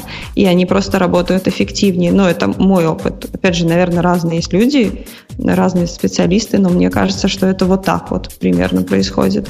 Я стала успевать больше, чем, э, несмотря на то, что времени у меня стало меньше, когда ребенок, меня дочка, ей три года, Э, когда ребенок появился, я стала успевать больше, чем до того, как ее не было. Такие дела.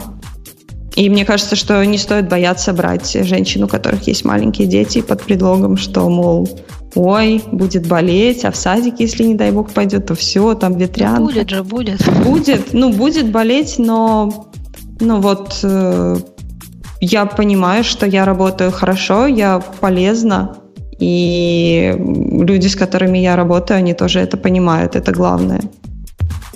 Это хорошо, но чаще всего, видите, есть предрассудки как раз о том, что да, будет болеть, постоянные больничные, там какие-то забрать пораньше из школы, секции и так далее и тому подобное. В общем, сложный вопрос. Мне кажется, это все про переговоры, смотря как ты договариваешься. Если ты договариваешься на полный день, что ты будешь гарантированно в месяц закрывать там сколько-то задач, а ты понимаешь, что если ты из этого месяца две недели будешь сидеть дома на больничном, это один вопрос, но об этом надо говорить. А, ну, то есть мне кажется, что дело как раз вот в, это, в то, что обе стороны понимают, что есть риск, и что там, ну, первое время вот задачи будут такие. Дальше потом, ну, развиваемся, ну, Мне кажется, нет, здорово, кажется. что надо говорить. Давайте, может, после шоу перелезем. Да, а то у нас какого-то жесткого холивара не получается, как я Не получается. Нет, а, да, почему можно поговорить на тему того, что а как же папы? Ребенка я, в школу забирать. Ну, например. я согласна, да. Мне кажется, это все решается именно. Но просто это, это очень серьезный шаг вперед, э, чтобы разделять такую заботу о ребенке абсолютно напополам. И мне кажется, ну, он, он будет делаться, но, наверное, очень медленно. В обществе, я имею в виду. Да, я думаю, это в после шоу уже стоит, потому что все наши слушатели, ребята, наверное, уже устали от э, женщин в IT. Ну что, закругляемся, подбиваем бабки. Э, ну, мне кажется, что я просто хочу сказать спасибо всем девушкам, потому что это было здорово поговорить на технические темы. Да. Спасибо тебе, Ксюша. И, да, Ксюша, наверное, да. Поздравляем всех мужчин еще раз с 23 февраля. Да, желаем всем быть мужественными, добрыми и защищать своих любимых женщин и детей, чтобы все было хорошо. Ну да, я тоже хочу сказать, во-первых, спасибо, Ксюше, ты прекрасный хост. Э, ну, я думаю, что Умпутун просто уже не находит себе места, как же его так заменили, и еще так... Он, еще может так... быть, надеялся, что все развалится на части. Да. Два с половиной часа уже говорим. Ну, а второе, что я хочу сказать, что мужчины, независимо от того, есть у вас праздник, нет у вас праздника, мы вас любим, мы вас ценим, а, без вас это было бы просто какая-то скукотища, мы бы друг друга хвалили, и на этом бы как бы расходились. Это скучно. Жить только с одними женщинами. Защитим, если надо будет. Конечно, да. Мы же за равноправие тут топим. В общем, э, мы всегда рады хорошим людям, и мужчинам, и женщинам, и вообще. Ой, короче. Ага, Digital Ocean. Digital Ocean. Это шоу создано при поддержке Digital Ocean. Digital Ocean – провайдер доступного облачного хостинга. Всего за 55 секунд и 5 долларов в месяц вы можете создать свой облачный сервер в одном из дата-центров, расположенных в Нью-Йорке, Сан-Франциско, Амстердаме и Сингапуре, и управлять им с помощью простой, интуитивно понятной панели управления или воспользоваться мощным API. Начните прямо сейчас. Введите промокод RadioDefist при регистрации и получите 10 долларов бонуса на аккаунт.